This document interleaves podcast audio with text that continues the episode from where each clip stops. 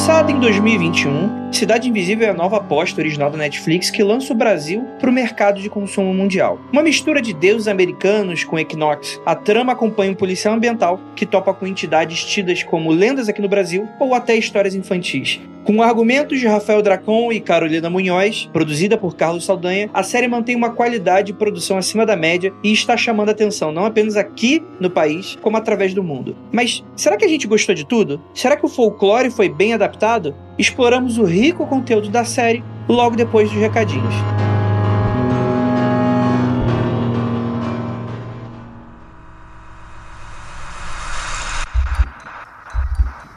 Não há nada de errado com seu áudio. Adentramos agora através dos seus sentidos. Estamos preparando você para o que vai acontecer nos próximos minutos. Além do que conhece por tempo e espaço, o contato com algo além. Não conte para ninguém e nunca olhe para trás, pois este é Mundo Freak Confidencial.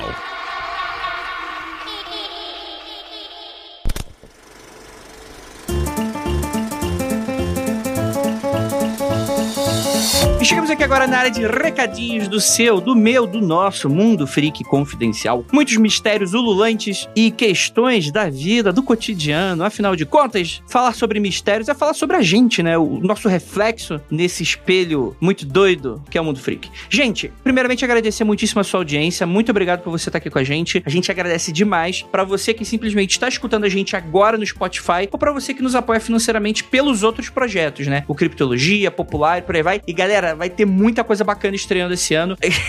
Vocês não têm ideia. O quanto tá sendo um sacrifício, né? Um sacrifício muito gostoso, obviamente, né? A gente sentar para gravar, porque tem tanta coisa acontecendo na semana, tanta reunião, tanto planejamento, que a gente tá sem tempo. E às vezes a gente fala, meu Deus, tem uma reunião e tal. E vamos gravar, vamos gravar, que pelo menos a gente fica feliz. A gente entra em contato aí com o nosso público. E é, é algo que a gente sempre gosta, né? Os temas que ficam sempre fazendo a gente arrancar os cabelos, tentando descobrir, afinal de contas, o que está acontecendo com o mundo, com o universo à nossa volta, né? Aproveitando que você tá aí no seu celular, eu sei, ó, para, para agora. Para de mexer no Twitter, para de falar sobre paredão, vem comigo agora. Coloca aí, ó, sabe o search, esse, esse íconezinho da lupinha? Coloca aí, ó. Você que tá no Twitter, ó. Arroba Mundo Underline Freak. Lá você acompanha nossas conversas e threads sobre os episódios do Mundo Freak e que as pessoas estão falando sobre o programa, né? Além, é claro, de várias interações que a gente faz e tal. É muito divertido. E mais divertido ainda para você, para você, para você que tá aí, ó, corredor. Eu sei que você tá fazendo. Eu sei aí que você tá nesse momento curtindo aquela fotinha de 2018 do crush da crush. Eu sei que você tá fazendo isso, pode mandar aquela mensagem. Eu sei que você tá mandando aquele foguinho no, no stories. Eu tô sabendo. Você tá fazendo agora. Olha, ó, ó, ó. Antes que você faça alguma besteira, antes de você mande mensagem para aquele ex, você vai fazer agora no Instagram. Você vai pra arroba Mundo Freak, esse sem underline, tudo junto. Você consegue aí achar o nosso. Cara, o nosso Instagram tá bombando. Tem resenhas bacaníssimas da Jay. A gente tem o programa do sábado do Lucas e da Ivy, a sua namolinda, que também tá bombando, indicando só filmes escabrosos de terror aí para vocês. A gente tem toda quarta-feira live do Aconteceu no Insta, onde pessoas mandam histórias escabrosas e, e, e, cara, Instagram tá com conteúdo muito alinhadinho, muito perfeitinho. Então aproveite e siga a gente. Olá, eu sou Rafael Jacaúna, o believer oficial do Mundo Freak. Estou aqui para lhe convidar, fazer uma proposta. Que tal você conhecer uma nova plataforma, uma plataforma de streamer, para jogar um RPG com a gente lá no meu canal na Twitch, Jaca Freak. É bem fácil lembrar, Jaca, como do Freak, Jaca Freak. Se você ainda não conhece, não fique de preconceito, não acho que é uma plataforma só de jovens, é de todos e todas. Estamos lá jogando vários joguinhos aleatórios e principalmente RPG às quartas, sábados e domingos. Quarta-feira jogamos Tormenta 20, aquele estilão bem D&D, bem caverna, exploração, mundo fantástico. Sábados, Vampiro a Máscara e domingo, sempre um jogo one shot diferente, com grupos diferentes em cada jogo. Então, à noite, entre 7 e meia e 8 horas, começamos as lives. Apareça e pare de preconceito, porque a Twitch não é o demônio!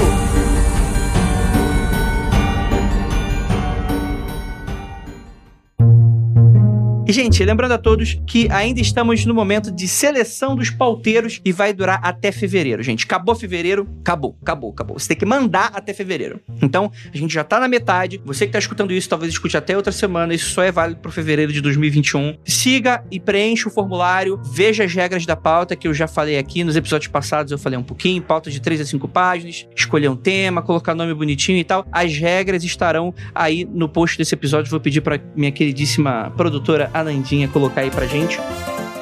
Então é isso, gente. Eu estou muito feliz com vocês estando aqui. Os nossos episódios estão cada vez melhores de audiência. Os nossos números estão bem legais. E a gente queria muito agradecer por isso, né? Porque você, meu querido, minha querida, me- meus queridos, minhas queridas, vocês estão aí contribuindo para a nação ser cada vez mais freak de maneira positiva e entrar aqui também nas discussões e nas coisas. Eu sei que vocês adoram. Um grande muito obrigado para todos vocês. E bora para esse episódio que ficou fantástico.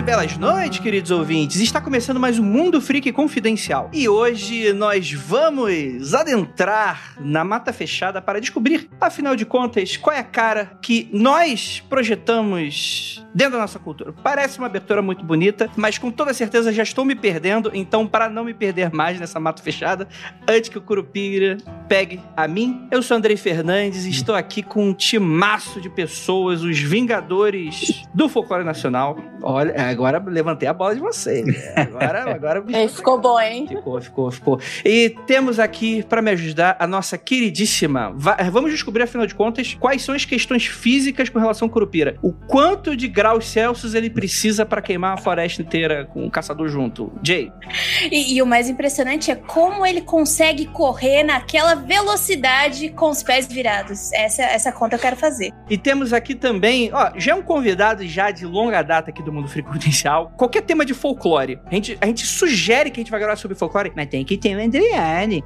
Se não tiver Andriane, eu não quero escutar. Não vai ter, porque eu vou agora vou expulsar ele da chamada. Agora eu fiquei puto. Com com esse feedback aí de você. Mentira. Andreoli tá aqui. E aí, Andreoli, tudo bem? E aí, gente? Pois é, Andrei, a voz do folclore. Não, como é que é? A voz do povo é a voz do folclore, meu filho. O povo pediu e aqui estou. E temos aqui duas convidadas maravilhosas, duas Iaras com suas vozes lindas para encantar o vídeo do Mundo Freak. Temos aqui ela, nossa correspondente jornalística da cultura pop, Fernanda Talarico. Tudo bem? Oi, eu sou Fernanda Talarico, eu sou bacharel em Relações Internacionais e repórter de entretenimento, trabalho no Jovem Nerd, Nerd Bunker, e agora estou aqui para poder dar o meu pitaco sobre cultura pop e séries, enfim, que daí é, é um mundo que eu manjo. E aí eu vim nesse maravilhoso Mundo Freak, queria agradecer, muito obrigada. Prazer imenso. Primeiro estar no Mundo Freak já é uma coisa maravilhosa para mim, sou fã. E estar com essa galera incrível, não é mesmo? A Samela, Jay, Andrioli e claro, você, que esse host maravilhoso que vive no meu coração, muito obrigada. Olha, aí já sabe quem puxar o, puxar o saco. Aí a pessoa já tem meio caminho andado. E temos aqui uma convidada, Manauara Samela Hidalgo. Por favor, se apresente para o nosso ouvinte. Hello, sou a Samela, editora de quadrinhos, e eu tô aqui diretamente do calor da floresta amazônica na cidade de Manaus pra o Mundo Freak. Vim aqui falar com vocês. Tá faltando mais Manauara no Mundo Freak, já falo logo. Tá faltando mais representatividade aqui nesse, nesse Mundo Freak. Galera do Norte aí, muito bem representada. Gente, folclore, né? É uma coisa legal. Eu, particularmente, sou muito fã. Eu era aquelas crianças, acho que eu já devo ter contado essa história aqui no Mundo Freak. Eu era daquelas crianças apaixonadas por monstro, dinossauro. Criança clichê, né? Aquela criança chata, melequenta. É, era eu ali. E eu gostava muito de folclore. Eu, eu, eu pegava aquelas enciclopédias bem básicas de, de escola, aí eu ia pro folclore, aí eu ficava vendo, nossa, que legal, porque tinha os monstros, né? Tinha essas coisas legais. Mas o folclore não se resume a isso, né? O folclore é a história, a cultura de um povo completo, né? Com todas as suas, suas crenças, crendices, né? O seu modo de vida, seu estilo de vida, né? A forma como vê o mundo, né? A forma como interpreta o mundo, né? Com toda a sua riqueza e toda a sua complexidade, né? Que muitas vezes até são banalizadas por pessoas que não entendem essa riqueza, né? E aqui no Mundo Freak a gente Sim. sempre lutou para, enfim, para deixar bem claro que a, a nossa posição é que a gente, às vezes a pessoa acha não, porque é a pessoa atrasada e tal, não, nada a ver, isso é bobagem, bobeira, e isso significa muito para muita gente, né? E aí a gente tem a ficção como uma poderosa ferramenta, como se fosse um, um, um grande amplificador da nossa cultura, né? É claro que, enfim, como uma lupa também, né? A gente vai escolher focar em pontos, né? Eu, por exemplo, como criador, faço isso de vez em quando. A gente, quando quer contar uma história, a gente vai focar no ponto específico onde que é aquilo é interessante para nossa história. Muitas vezes algumas coisas vão ficar de fora. Mas eu gostaria de perguntar, Andreoli, a minha abertura tá boa ou eu tô passando vergonha aqui? Você tá certíssimo. Acho que a coisa principal da gente lembrar é isso, né? É que folclore não são só mitos e lendas. O pessoal confunde porque, sei lá, quando a gente vai. Muita gente me fala isso, né? Ah, na minha escola a gente só falava em folclore no 22 de agosto, e aí era desenhando saci, pintando uhum. mula sem cabeça, fazendo é, recorte em garrafa PET para fazer um curupira verde ali. O cur... Como é? Um dolinho curupira? Que? É, isso aí. Pega, faz os recortes, assim. É, é aquela, aquele horror. As buscas que, que o pessoal faz, eu sempre acompanho, né, para ver o que, que se está buscando ali no Google no mês de agosto, é sucesso. É brinquedos recicláveis, folclore é tipo top, número um. As pessoas adoram isso. E essa é, é mais ou menos a noção básica ali que, que muita gente tem. Só que isso é muito insuficiente, né? Pensar folclore é pensar modos de sentir, pensar e agir de um povo, caracterizam sua identidade e que são transmitidos pela tradição. Isso não sou, não é o Andrioli que está falando. Isso tá já na nossa primeira carta do folclore, que está completando 70 anos agora em 2021. Então isso é fundamentado e foi repetido por todos os folcloristas que ali subscreveram, de Cecília Meirelles, a Câmara Cascudo, de Edson Carneiro, baiano, negro, pesquisador de folclore afro, a aqueles que são, claro, é, que, às vezes tem gente que fala assim, ah, nossa, todo folclorista é racista. Porra, gente, os caras do começo do século XX, muita gente é racista, lógico, né? Mas tínhamos muita, muita gente pensando e criando naquele momento. Então, quando a gente tem essa dimensão e entende que quando tá falando de folclore, tá falando de prato típico também, tá falando de medicina popular também, tá falando de artesanato, e que artesanato não é inferior à arte, mas é uma prática identitária de arte, né? Aí a gente vai entendendo que é muito mais do que isso. E eu não tô com isso menosprezando mitos e lendas, não, pelo amor de Deus. Eles têm um valor simbólico poderosíssimo. O Popularium tá aí mostrando isso para muita gente, mas é um braço do folclore. Folclore é uma árvore. E a gente tem que olhar ela como um todo. Sei que se você mandar, não, tem que cortar pela raiz para não crescer de novo, não. Ah, tem gente querendo cortar. tem gente querendo cortar. Samela, você compartilha dessa, dessa ideia? Me diz um pouquinho da tua visão. Como é que é trabalhar um pouco... Porque acho que o Andreoli, ele fala bem com essa visão e tal, bem ampla sobre a coisa toda, mas quando a gente tá lidando com ficção, que aqui é um grande episódio que a gente vai tratar sobre ficção, como é que você vê isso? É, eu respeito muito o folclore todo, né? Até porque faz parte da minha infância, faz parte da minha cultura também, é muita parte aqui do norte, né? A gente nasce ouvindo histórias. A minha avó, que ela é do interior do Amazonas, ela é, me conta muitas histórias do que ela ouvia na época, do que o pai dela contava para ela, sobre, sobre o Boto, que todo mundo ali né, já viu alguém que era filha do Boto, ou que engravidou do Boto, essas coisas. Ali no, no, interior do Amazonas, isso é muito forte, é uma coisa que as pessoas acreditam, assim, fielmente, fielmente até hoje, sabe? Então, eu cresci muito nesse meio de acreditar nessas coisas e de realmente aquilo ser muito mais do que lendas, muito mais do que histórias, de realmente as pessoas acreditarem nisso. Então, eu acho que eu levo um pouco disso pro meu trabalho quando eu vou trabalhar com alguma, algum livro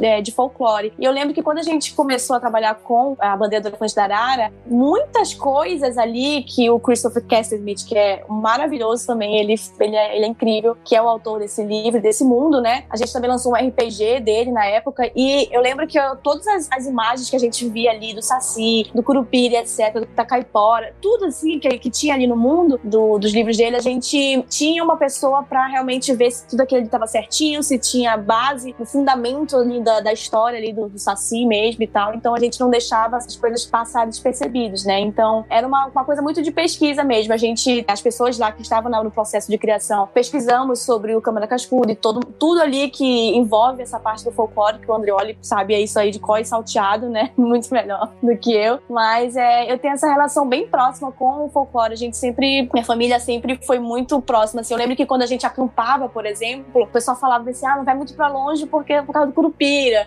pra gente não se perder na floresta, na mata por causa disso. E uma coisa que a gente fala muito aqui no norte é que assim, você pode não ter espiritualidade nenhuma, você pode não acreditar no bicho papão, mas em visagem, em curupira, quando você tá na mata, ninguém vai orar pro, pro, pra Deus e pra Maria, não. É tipo, é orar pro curupira, pro curupira te salvar dali, sabe? Então, eu tenho essa proximidade muito forte com o folclore. É, é algo que realmente faz parte de mim, de quem eu sou, sabe? Então, eu costumo levar muito isso para os meus trabalhos. Inclusive, Inclusive, agora, eu até tô trabalhando numa lenda, né? Numa uma história sobre as lendas das Icamiabas, que são as Amazonas, né? As indígenas guerreiras que existiam, que algumas pessoas dizem que não existiram, que são lendas, outras disseram que existem. Eu tô trabalhando nessa história agora para uma editora. Então, isso tá sempre, sempre no, no, meu lado, tá sempre no meu redor, eu tô sempre em volta de folclore. E, sei lá, eu acho que eu respiro folclore tanto quanto, então, não tanto quanto o Aldrioli. O Aldrioli, ele é, ele é o mestre.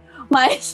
Que isso. mas, mas, isso tá muito intrínseco a quem eu sou. Isso é muito bacana, isso muito me interessa, né? Principalmente porque a gente vai comentar bastante sobre essa série exclusiva que estreou na Netflix, né? Que é a Cidade Invisível, que lida com dois temas que são muito caros para mim, né? Inclusive, são dois temas que eu abordo no meu segundo livro lançado, Martelo das Feiticeiras, que é uma continuação do Calciferum. Se você escuta Mundo Freak, provavelmente você já sabe, né?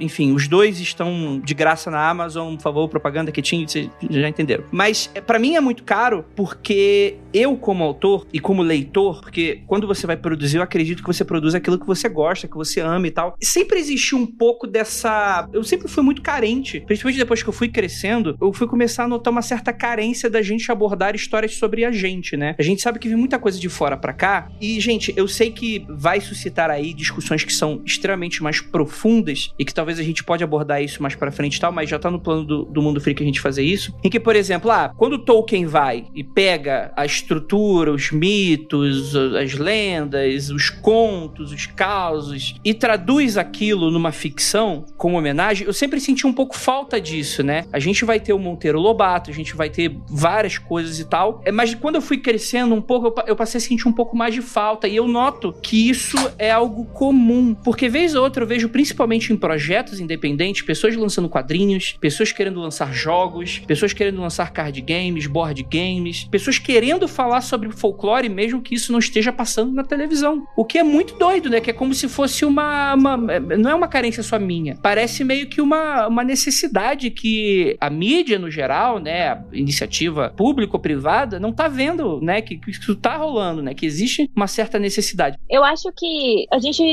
consome muita coisa de fora que a gente não percebe que nós temos os nossos paralelos aqui. Um exemplo, até eu conversei com o Carlos Saldanha, o criador da série, e ele fala sobre, sobre as inspirações dele, e uma delas foi American Gods, a série, baseada no livro do Neil Gaiman. Se você assiste Cidade Invisível e assiste American Gods, eu tive a sorte de assistir as duas muito próximas. E elas realmente tem muita coisa que lembra, assim, até na escolha de personagem. O que eu achei interessante foi o Carlos Saldanha dizer que ele se inspirou nisso, quando é claramente o que a gente estava precisando. Eu não vou dizer que Cidade Invisível é a versão brasileira de American Gods, mas a gente precisava de algo que a gente assiste e fala, eu lembro disso. Eu sou nascida, cresci, cresci em São Paulo, nasci em São Paulo, então eu não tenho, por exemplo, isso que a Samela disse, de crescer e tá ligada e ver as pessoas não só consumirem, mas acreditarem no folclore. Por exemplo, eu acredito muito mais em. Acredito, né? Eu cresci acreditando muito mais em lenda urbana, no Homem do Saco, por exemplo, do que efetivamente no Curupira no Saci. Mas eu, eu mas eu cresci também sabendo que isso era muito importante para a cultura brasileira e tendo respeito, né? Foi basicamente o que todo. O que eu posso dizer, pelo menos da, da minha geração, assim, que cresceu aprendendo que isso era uma coisa muito importante pra gente. Quando a gente consome isso muito de fora, com American Gods e outras produções que trazem a cultura deles tão importante, tão, de uma maneira tão importante, de uma maneira tão respeitosa, sempre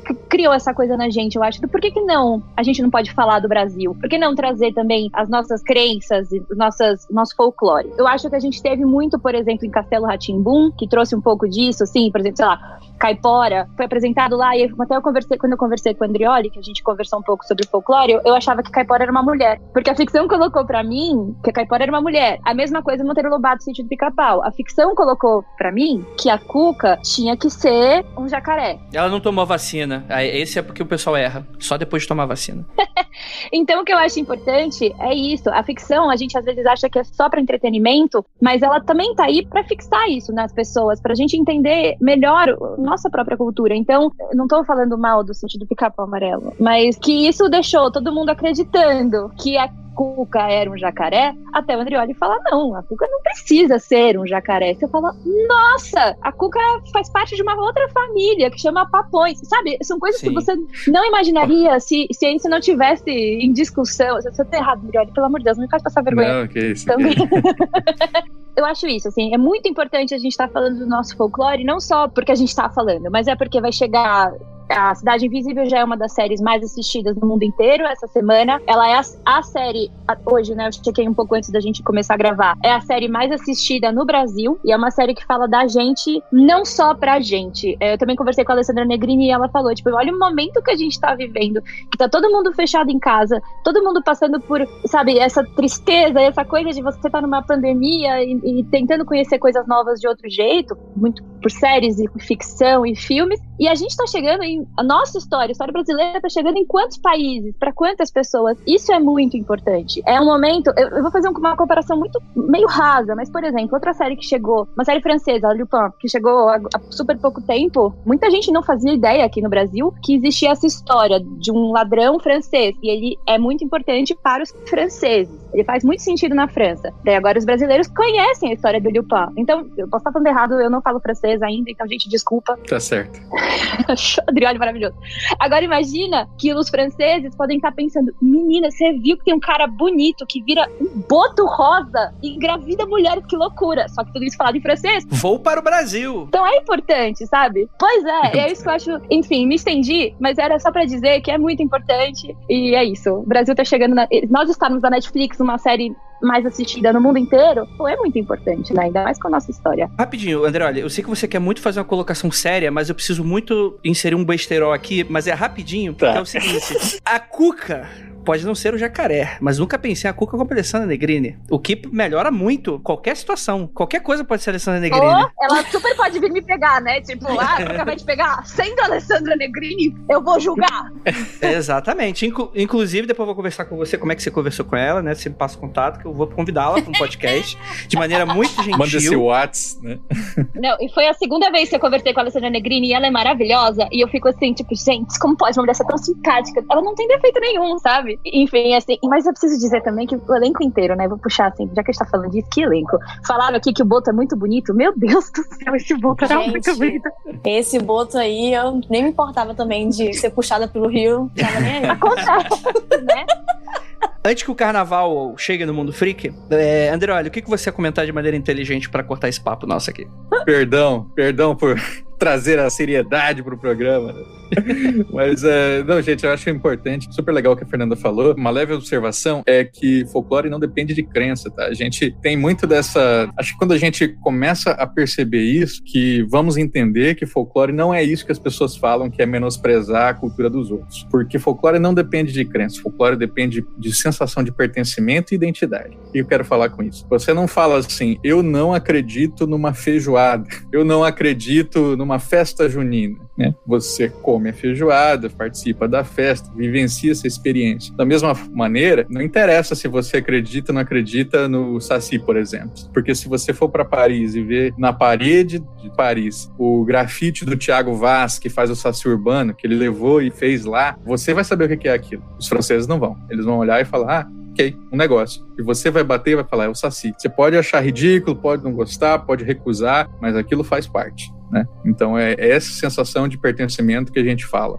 Então é, é só para a gente lembrar disso, porque muita gente está falando assim, ah, porque folclore é isso, é aquilo, e, e, simplesmente as pessoas nunca pensaram exatamente o que, que é o folclore. E eu acho, inclusive, mais proveitoso a gente ensinar, né, porque a palavra folclore está institucionalizada em dias do folclore, em semanas escolares, em produções que vão ali circulando para as crianças e tudo mais. Então, acho que é mais fácil a gente ensinar o que, que é efetivamente folclore e ampliar esse olhar do que é tornar ela uma palavra de banimento e falar assim: não, pelo amor de Deus, não falem folclore, vamos inventar essa palavra tal que é incapaz de dar conta de todo o significado de que folclore é. Daí eu tenho uma pergunta. Por exemplo, a questão da folclorização tá dando algum um problema mais com a, as minorias indígenas, certo? Uhum. Estão falando de apropriação da cosmologia deles. Então, como que a gente faz? Porque, pelo que eu tenho entendido, é que a folclorização é mais um termo do colonizador. Então, às vezes, eu acho que a gente também deveria ouvir um pouquinho essas minorias e ver o que, que elas estão falando sobre isso. Por mais que a gente tá, esteja tentando banalizar o termo folclore, eu acho que quem a gente deveria ouvir seriam essas minorias, porque a gente está falando das crenças, entre aspas, deles, né, da religião deles. Então, como é que a gente uhum. fica nesse termo? Porque eu entendo que o folclore seja uma coisa que, tipo, eu aprendi na escola, é o que a gente aprendeu na escola, são as lendas que a gente aprendeu na escola, mas a gente aprendeu a, de que ponto ponto de vista? Qual foi o ponto de vista de que isso foi ensinado, ensinado pra gente? Essa é minha, o meu debate com essa questão do folclore. É uma ótima questão, Jay, e faz parte mesmo de, de, de, se discutir. Por isso que no meu podcast eu já chamei Daniel Munduruku para conversar, já chamei o Jaider Esbel para conversar, o Danilson Banil. Então, os indígenas que estão sempre disponíveis para diálogo, né, a gente traz ali. Para mim, a grande questão é que, não, assim, o folclore não é circunscrito a crenças indígenas, é porque as pessoas elas colocam isso, né, falam assim, ah, todos o folclore, e vamos pensar agora só em mito. Todos os mitos são indígenas. Eu tenho certeza que quem pensa isso, se se, se der alguns segundos, ele vai pensar em, sei lá, mula sem cabeça, e como é possível que mula sem cabeça seja indígena? Não tinha nem cavalo aqui vai pensar em negrinho do pastoreio, vamos pensar, sabe? Assim, se você der um segundo para pensar, você vai ver que é uma generalização incompleta. E mesmo quando a gente está pensando ali na questão dos povos indígenas, que eles falam assim que, ah, isso é um processo de aculturação das nossas crenças. Acho que é também importante lembrar que se a gente fala que folclore atravessa todos os grupos humanos, isso independe do processo, inclusive, de colonização. Então, por exemplo, se eu olho para uma comunidade que não teve contato com ninguém, desde a partir do momento em que eles tenham memória e passem de geração para geração, isso é, eu faço uma coisa e ensino meu filho a fazer igual. Isso é um conhecimento tradicional. Se é um conhecimento tradicional identitário, isso é folklore. Né? Então isso já está intrínseco ali nesse ato. E assim, quando os indígenas colocam isso, acho que a gente tem que ouvir sim, com certeza, né? E entender também que eles podem não ter uma visão completa, por isso que é preciso o diálogo. Porque eu sou muito contra, e eu coloco isso sempre nas minhas, nos meus programas e tudo mais, é que eu acho que às vezes o não indígena, né, a pessoa branca que escuta, ela nem se dá o trabalho de refletir sobre o que está ouvindo. Então eu vi muita gente falando assim: cidade invisível é uma vergonha, né? Coisa horrível, né? Aí por quê? Ah, é porque os indígenas falaram que é. Mas por quê? Não sei. Né? As pessoas elas só repetem. Eu acho isso uma condescendência vergonhosa, que é você nem se dar o trabalho de pensar no que o indígena está falando e só tomar aquilo e ventilar aquilo porque você acha que está ajudando. Isso não é ajudar para o debate. Ajudar para o debate é tentar compreender o que está sendo dito e, ok, e qual é outro ponto de vista? Ah, tá, vamos fazer uma síntese então, tentar entender, ver o que, que é isso. Agora, só tomar sem reflexão, para mim, é, é, fingir uma performance ali que é muito da, da culpa do colonizador do que qualquer outra coisa. É, o que eu estava também assemelhando muito com a Samela, porque a Samela ela tá falando muito do folclore da Amazônia, né? Mas eu vivi muito com o folclore da Bahia. Eu, eu vivi 10 anos na Bahia, então muita coisa estava presente, mas não em nomes, porque minha família ela não usava muito, tipo, a questão de, ah, esse é o saci, esse é o curupira, mas era muito uma questão de, tipo, da natureza. Ah, a natureza você precisa cuidar dela, você não pode tirar tudo da natureza, porque tem Pede que ter... permissão para entrar, né? Provavelmente isso. Era, exatamente. Tipo, minha, minha avó morava no sertão, daí eu perguntava para ela, ah, por que, que a gente não pode tempo inteiro tá ali. É, faz... Ela tinha plantação de milho e feijão. Dela, não, porque você precisa, pedir permissão pra terra e etc. Então, para mim, o folclore, ele basicamente é o Brasil inteiro. Ele não é só da Amazônia. Tanto que a gente não tem só indígena na, na, na Amazônia, né? É o Brasil inteiro. Então, para mim, é muito mais amplo. É por isso que eu fiquei nessa questão do, do folclore mesmo e das minorias falando isso pra gente e eu entrando em, em, em quase guerra comigo mesmo. Calma, tem muita coisa envolvida. Uma coisa que o Andrade falou que eu achei muito interessante que você não precisa crer no folclore para o folclore existir. É uma coisa que existe, por exemplo, em American Gods, porque você na série e na história as pessoas não elas estão deixando de acreditar nos deuses e eles estão deixando de existir. Isso é uma coisa que na série eu até parei para perceber, isso não existe. A Cuca não tem menos poder porque as pessoas talvez não acreditem nela. E até eu acho que possivelmente o Andrioli vai falar disso, mas se passa no Rio de Janeiro, um lugar onde não é, não, não se fala tanto do folclore como se fala no norte do país. Então, eu acho que tem essa coisa de não tem problema ela estar tá existindo no lugar onde ela não, ela não é tão conhecida. Porque o que importa é que a história tá lá, ela não é tão conhecida e as pessoas não acreditam nela. A história tá lá, eles estão, os personagens estão vivendo, né? Os mitos estão lá vivendo, mas eles não precisam que as pessoas acreditem neles, eles não... A relação é outra, né? É, a uhum. relação é outra, as pessoas a conhecem. O que eu acho legal é que talvez eles não, não tenham essa crença, ah, não sei, já ouvi falar, mas boto cor-de-rosa. Ah. Só que a, a Cuca continua super poderosa, o Curupira tem os motivos dele para ter saído saído da floresta, e mas não tem a ver com as pessoas não acreditam mais em mim. Então eu achei muito legal isso que você disse, porque pensando na, na lógica da série, faz todo sentido. Uhum. Eles não precisam, eles não se alimentam dessa crença. Eles existem paralelos se as pessoas Sim. acreditam ou não. E eu acho, Fernanda, que é interessante uhum. porque ele substitui essa necessidade da crença, né? Que é algo muito, tipo assim, quanto mais as pessoas acreditam, mais aquilo tem força, que é algo muito comum, é um tipo de senso comum, às vezes até esotérico, uhum. né? Que é muito comum. E eu acho que talvez a série talvez peque por não se aprofundar tanto. O que eu senti é, eles não têm força porque não existe mais espaço para eles dentro da sociedade e eles estão passando por um processo de perder aquilo que eles têm, que é muito parecido com o processo de indígenas, por exemplo. Foi a leitura que eu tirei, né? Mas apesar do, de a série nunca ter abordado isso muito veementemente, né? Mas todo mundo ali parece meio deslocado. E eu acho que o ponto tá aí, né? Tipo assim, eles estão tentando viver uma sociedade que é mais complicada, o que leva a todas as questões levantadas. Por que, que a série, por exemplo, não se passa em um local onde provavelmente esses seres poderiam estar mais, vamos colocar assim, mais fortes ou com um pouco mais de controle sobre o seu bioma, vamos colocar assim, né? Sobre, sobre o seu local, às vezes até de origem, né? Sim, eu até comentei nas minhas redes sociais, né, que é, eu, te, eu tava assistindo a série e muitas coisas já vieram na minha cabeça do tipo, por que diabos isso tá se passando no Rio de Janeiro? Nada contra o Rio de Janeiro, tenho até amigos que são cariocas, mas é, o que eu quero dizer é, é uma saída muito fácil, muito simples pensar no Rio de Janeiro, ou pensar em São Paulo, ou pensar que todas as histórias e todas as narrativas que envolvem qualquer coisa tenha que se passar no Sudeste. E aí, quando a gente tem uma coisa que é muito forte no Norte e que é uma narrativa que eu não tô falando que é somente do Norte, é uma narrativa que tem no Brasil inteiro, mas que é muito forte ainda assim, até hoje no Norte, por que não se passar lá? E aí me vieram falar, algumas pessoas vieram falar para mim, ah, porque ele queria o diretor da série queria que se passasse numa cidade grande. Beleza, mas no, no, norte tem cidades grandes, né? Temos Belém, temos Macapá. Belém tem um milhão de habitantes, não tem? Um Exato, milhão e pouco? É. exatamente. Eu nunca morei numa cidade com um milhão de habitantes.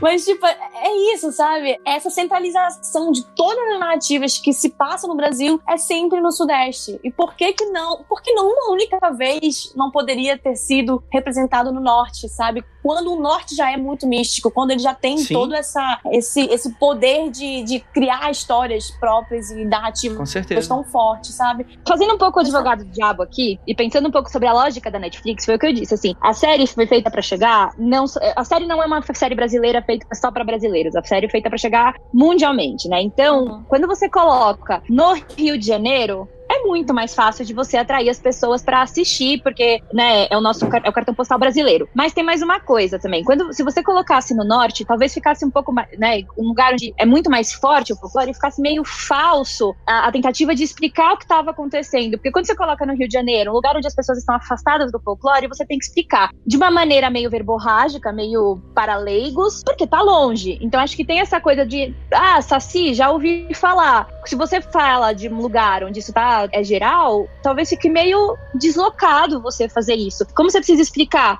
o folclore inteiro para gente do mundo inteiro, você coloca para pessoas, é, você não pode tirar do Brasil, mas você coloca para pessoas que talvez não estejam tão acostumados com esse assunto, sabe? Eu, eu, eu tô justificando porque eu não. imagino que seja mais fácil colocar no Rio de Janeiro, porque para vender é mais fácil. Mas não, eu, eu entendo, eu entendo, mas é que tipo, é, isso é, é, o pessoal fala, ah, é porque é muito fácil o, os gringos reconhecerem o Brasil pelo Rio de Janeiro. Concordo. Só que quando você pergunta para um gringo o que, que ele conhece do Brasil, ele vai falar provavelmente o Rio de Janeiro, futebol e Amazônia. Provavelmente é, é isso que ele uhum. conhece. Eles, todo gringo conhece a floresta amazônica. É uma coisa que é discutida mundo afora. Eu concordo com a Samela nesse ponto, porque inclusive é uma pauta global hoje a Amazônia, né? Por questões de política e tal, né? Mas eu acho que não melhora a falta de, de representação do Brasil completo e todo, né? Mas eu acho que talvez eles puderam ter tido uma comida de bola que resolveria muito se eles talvez tratassem na série o porquê que esses, esses seres estão aqui.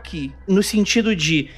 Talvez não, não seria uma necessidade interessante e uma forma criativa, talvez explicar, até fazendo um paralelo do êxodo, que muitas vezes pessoas do norte e nordeste uhum. vêm pro sudeste, né? Fazer um paralelo, uma analogia, tipo, essa galera tá acompanhando. Tipo, imagina que legal se tivesse uma explicação nesse sentido. Essa galera acompanhou a, a, a galera do norte e nordeste que teve que vir pra cá por questões de emprego, questões de, sei lá, estrutura. Não vou aqui explicar as motivações uhum. do, do êxodo brasileiro com relação a isso, até porque eu não, não sou extremo conhecedor e eu posso acabar falando uma besteira. Mas eu acho que essa é a questão que talvez tenha faltado um pouquinho de. Sensibilitato. É, Você é sim, Uma, uma linha de roteiro resolve, né? uma linha de roteiro resolve, um diálogo resolve. Era meio Percy Jackson, né? Que é tipo, quem leu, os deuses acompanham, né? Eles não estão mais lá em. No Olimpo? É, eles estão mais no Olimpo, né? Eles se mudaram pro Power State Beauty, lá no Nova York, porque era o centro, o centro do poder agora do mundo. Mas isso também não parece meio a coisa que a coisa dos Estados Unidos, que ai, tudo, tudo é aqui, né? parece, o mundo tá é. acabando. Mas é, American melhor. Gods é a mesma coisa também, a galera.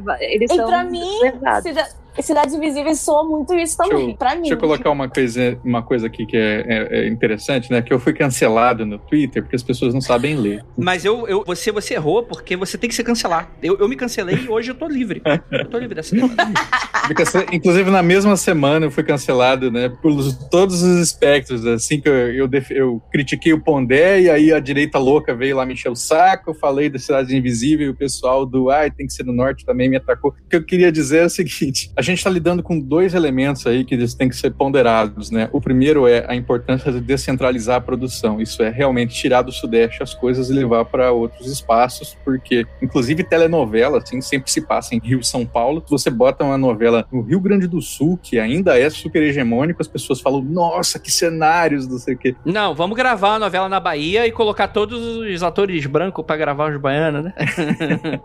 Então, o Sudeste tem essa hegemonia de produção, então acho que é muito importante, sim. Acho totalmente válido o pessoal que está se sentindo é, frustradíssimo, mas eu entendo também o porquê desse momento de frustração. Porque folclore, como eu disse, é identitário. Se você está trabalhando com algo que as pessoas entendem que pertence a elas, né? essa é a minha identidade, isso é meu. Né? E se você desloca isso para um outro lugar, as pessoas se sentem violentadas. E aí se move, move questão de paixões, né? Não é mais racional. Então, nesse ponto, entendo completamente. Por outro lado, acho que é importante a gente lembrar, né? Mais uma vez, que é muito estreito a gente ligar que folclore só tem agência em Norte e Nordeste, porque parece justamente que, ah, é lá que tem, folclore tá lá, não tá aqui. Tá lá nessas periferias. Aqui no centro, né? Se colocando no centro, não. E isso é um equívoco. Inclusive porque o primeiro Curupira registrado, de 1560, foi registrado no Sudeste, foi pelo padre José de Anchieta. Então, Curupira, se for assim, pra essa discussão de origem, que não é nada legal, assim, primeiro é Sudeste, gente. Então, é, eu sei que tem todos esses incômodos envolvidos, mas são duas escolhas que o que eles escolhessem, eles iam estar errados em alguma coisa. né? Sim. ia ser, ia ser uma cruz e a espada ali. Eles fizeram a opção provavelmente financeiramente mais viável. E eu acredito que na segunda temporada é possível que se vá para outros espaços, porque que nem eu lembrei lá, quando a gente começou a cobrir Cidade Invisível, eu no colecionador de sacis e meus amigos do Folclore BR, era 2018 18, e a- o projeto chamava Cidades Invisíveis, no plural. Acredito eu que isso quer dizer que quando eles foram botar um papelzinho ali para fazer o sistema de produção, viram que não ia dar cidades, vamos de cidade. Né? Teve até um abençoado que falou assim: Não sei você, mas na minha Netflix tá no singular. É, o, o lindo é porque eu falei o projeto, né? O projeto é antes da execução. Então é, é, é isso, né? Temos aí essa beleza que é a internet tirando o melhor de nós. Eu tenho quase certeza também que a segunda temporada vai. Eles vão ou abordar isso, do tipo, ah, o que será? Por que, que a gente tá no Sudeste? O que aconteceu? Uhum. E, ou então o próprio personagem principal, o Eric, vivido pelo Marco Pigozzi, vai subir, tentar descobrir suas origens e tal, assim. Não sei se isso vai ficar bom ou não, mas eu, eu só pra dizer que eu tentei defender um pouco porque tava no Sudeste, mas eu super concordo com vocês. Eu- mas eu só quis Uhum, que eu sim. também entendo este lado. Eu entendo, mas é porque eles também querem levar toda a locação e todas as pessoas, os atores de avião, que é caro. Vão de barco, gente, rapidinho. Eu ia fazer, antes da pandemia, um concurso em Parintins. Eu ia ter que pegar o avião Ah. até Manaus, de Manaus pegar um Sim. barco para Parintins. Sim. Eu ia, eu ia, nossa, ia chegar destruído para fazer a prova, mas estava comprada a passagem. Aí a pandemia veio, ó, tesourou. Quando vocês tocam nessa questão da produção, é algo que também é entendível por esse lado também. Fica caro você não gravar nesses polos cinematográficos, apesar de pô, ser muito injusto. É, Precisaria haver uma descentralização dessa questão toda pra gente conseguir ver um resultado disso melhor efetivo. Porque, infelizmente, a gente vive num sistema em que a gente tem que ter dinheiro pra fazer essas coisas, né? E, mas, obviamente, que isso também vira uma desculpa muito conveniente pra gente não fazer nada, né? Uhum. Quando que a gente pode sim exigir. Exigir, assim, é, pode ser até a palavra forte, né? Mas, enfim. Eu dou um exemplo aqui, Andrei, porque eu tô na consultoria de um projeto audiovisual para uma série inspirada em folclore, mas uma série documental. E eles falaram assim: você levanta o, os mitos pra gente fazer? Eu falei, levanto. Aí eu levantei um monte. Né? Eu falei, é todas as regiões do Brasil? Todas as regiões do Brasil. Aí chega lá no projeto, bate na TVzinha, a TV fala assim: então, esse orçamento que a gente ia dar, vamos cortar na metade. E aí o da metade, o que, a gente faz, né? A gente tem que selecionar. Então é, vai pro Pará, então tem que ir aqui Belém, tem que ir aqui Santarém, não dá mais, tá muito longe. Tem que ir em alguma coisa perto de Belém, não sei o que, e nisso tentar cobrir dois, três mitos. Então aí é, é, é isso, né? É caro saída. E a gente não é nem do, de, de São Paulo e Rio, a gente é de Mato Grosso do Sul, que também dificulta Sim. ainda, descentra toda a produção. Então a gente teve que fazer essas escolhas. É foda, mas acontece, é do jogo, né?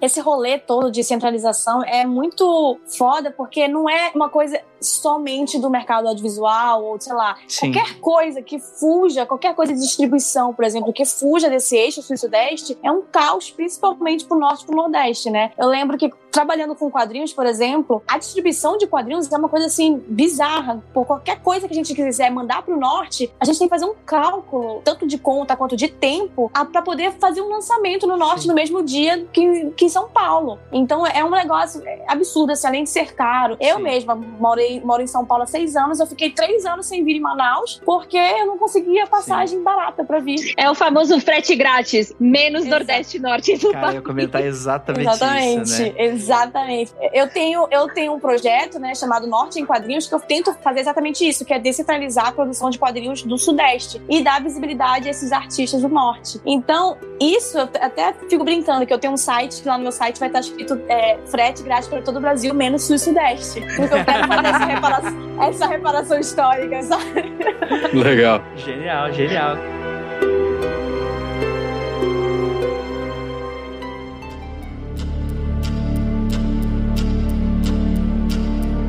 Uma criança pessoal minha que eu tento levar um pouco pro mundo freak também, né? Principalmente por, por isso que a gente gosta de conversar sobre. Acho que o diálogo ele é muito importante. Entender as demandas, entender muitas vezes que às vezes o diálogo também não resolve, porque quem apanha muito, às vezes não tá afim do diálogo mesmo, a gente precisa entender isso também. Mas é muito interessante também a gente mostrar que às vezes são situações que são tão complexas e que tem tantas camadas que às vezes tá todo mundo certo. Ou às vezes, inclusive, tá todo mundo errado. Mas que muitas vezes a realidade permite pontos inicialmente antagônicos estarem com a razão, a seu certo certo modo, né? E isso é muito importante. Então, por exemplo, a série se passa, né, no Rio de Janeiro, né? Você vai ter um policial ambiental que é muito engraçado, né? Que para mim mostra muito como deve ser trabalhar com polícia ambiental, principalmente num, numa cidade como Rio de Janeiro, né? Primeiro episódio, é. ah, e esse bota aqui, beleza, tô terminando mais cedo porque tem jogo do Flamengo e. e, e né? Só no Brasil, isso. Depois a gente pode falar sobre isso. Vamos, vamos falar sobre isso também. Mas, mas é interessante porque é, você tem esse, esse personagem, né? Cara, eu gostei, eu gostei da série. Eu achei ela muito legal. Não tem isenta de, de, críticas e tal. Eu tenho alguns pontos a levantar sobre isso. Mas eu não quero ficar aqui batendo na série, porque eu acho que é uma oportunidade interessante pra gente ver nosso folclore de maneira internacional. É uma série de qualidade boa. Eu tenho minhas questões e tal, mas a produção tá excelente, os atores estão legais. Pelo menos, até, tipo, não tem nada nesse sentido de produção que eu veja que tá prejudicando. Os efeitos especiais estão surpreendentemente legais. Sim. Mesmo uhum. tendo aquelas limitações meio técnicas, né? Daquele. Da, tá às vezes aparece aparece a criatura e quando tem uma interação dá aquele corte e já aconteceu a ação, né? Bota, bota no escuro aquele porco ali que ninguém entendeu que era um porco, tadinho. o tutu. Eu achei que fosse qualquer outra coisa, menos um porco. Então, pois é. Mas é coisa orçamentária, não tem como. Não vai ser uma grande série hollywoodiana e é, tal. Mas foi legal. É. Mas, pô, pô, o Curupira no primeiro episódio, bicho, é de arrepiar o negócio. Sim. É muito louco. É. Ei, a transformação dele, assim, aquele ator. Primeiro que eu sou apaixonada por aquele ator, esqueci o nome dele agora. Fábio Lago, eu acho, né? É, Fábio Lago. Na cara não, na cara não, é o do. É, é, o baiano? Ah, tá. É o baiano. Eu gosto muito dele. Aquele processo de transformação dele depois do Saci, pra mim é o ápice da série inteira. É, pra mim é sensacional, a melhor parte. O próprio pé dele de virado, eu achei que ficou muito bem feito, porque eu lembro que eu fiquei muito hipnotizada olhando. Que meu Deus. Vocês notaram que ele já tinha os pés virados antes do cabelo pegar fogo? Já parece que ele tava na cadeira de rodas? Não, é. não. No, no flashback da origem dele, quando ele tá com a família, a família morre, ele, não, ele vai andando já todo, todo esquisitinho, e aí depois não, que pega fogo no cabelo. É. Bom. Por isso não tá explicado explicado a origem da virada dele, né? O que eu acho. Essas origens da, da que a série escreve aí, eu acho elas todas muito complicadas, porque elas. É, eu não sou fã também, não. Eu prefiro outras É. questões aí, porque é aquela coisa, né? Do Saci virou Saci, né? Porque ele era escravo, né? Foi preso ali pelo, pelo senhor de engenho e tal. Aconteceu um rolê ali, ele sacrificou a perna pela sua liberdade, né? E aí. Uhum, Aí tem uhum. muito essa coisa de pelo sacrifício, sacrifício, né? Pelo sacrifício, que é muito, cristão na minha cabeça. mas- mas O sacrifício, né? Ele se tornou essa, essa entidade, né? Essa visagem, esse encantado, né? O que eu acho que faltou também, e talvez aí eu acho que isso vai vir pra segunda temporada, talvez seja por isso que não foi explicado, é quem decide quem vai virar, quem vai virar um mito ou não. No caso do, do Eric, se o Eric, ó o spoiler, se o Eric efetivamente for virar virar um mito porque ele é filho do Boto, beleza, faz sentido por uma questão hereditária. Mas a gente podia falar spoiler? André, eu podia falar spoiler? É, Eu vou deixar o Murilo fazer a mensagem no início. Eu esqueci disso. Ai, meu Deus, desculpa. Não, não. Até teve um cara no grupo que perguntou, né? Vai ter spoiler? Eu falei, É, não, não, eu não falei nada. Mas Todo que mundo é filho do Boto. dizer Você é filho do Boto. Você que perguntou, você é filho do Boto. Não tem spoiler. Isso aí é o. O Boto é o Mr. Eu Catra da boa. cultura.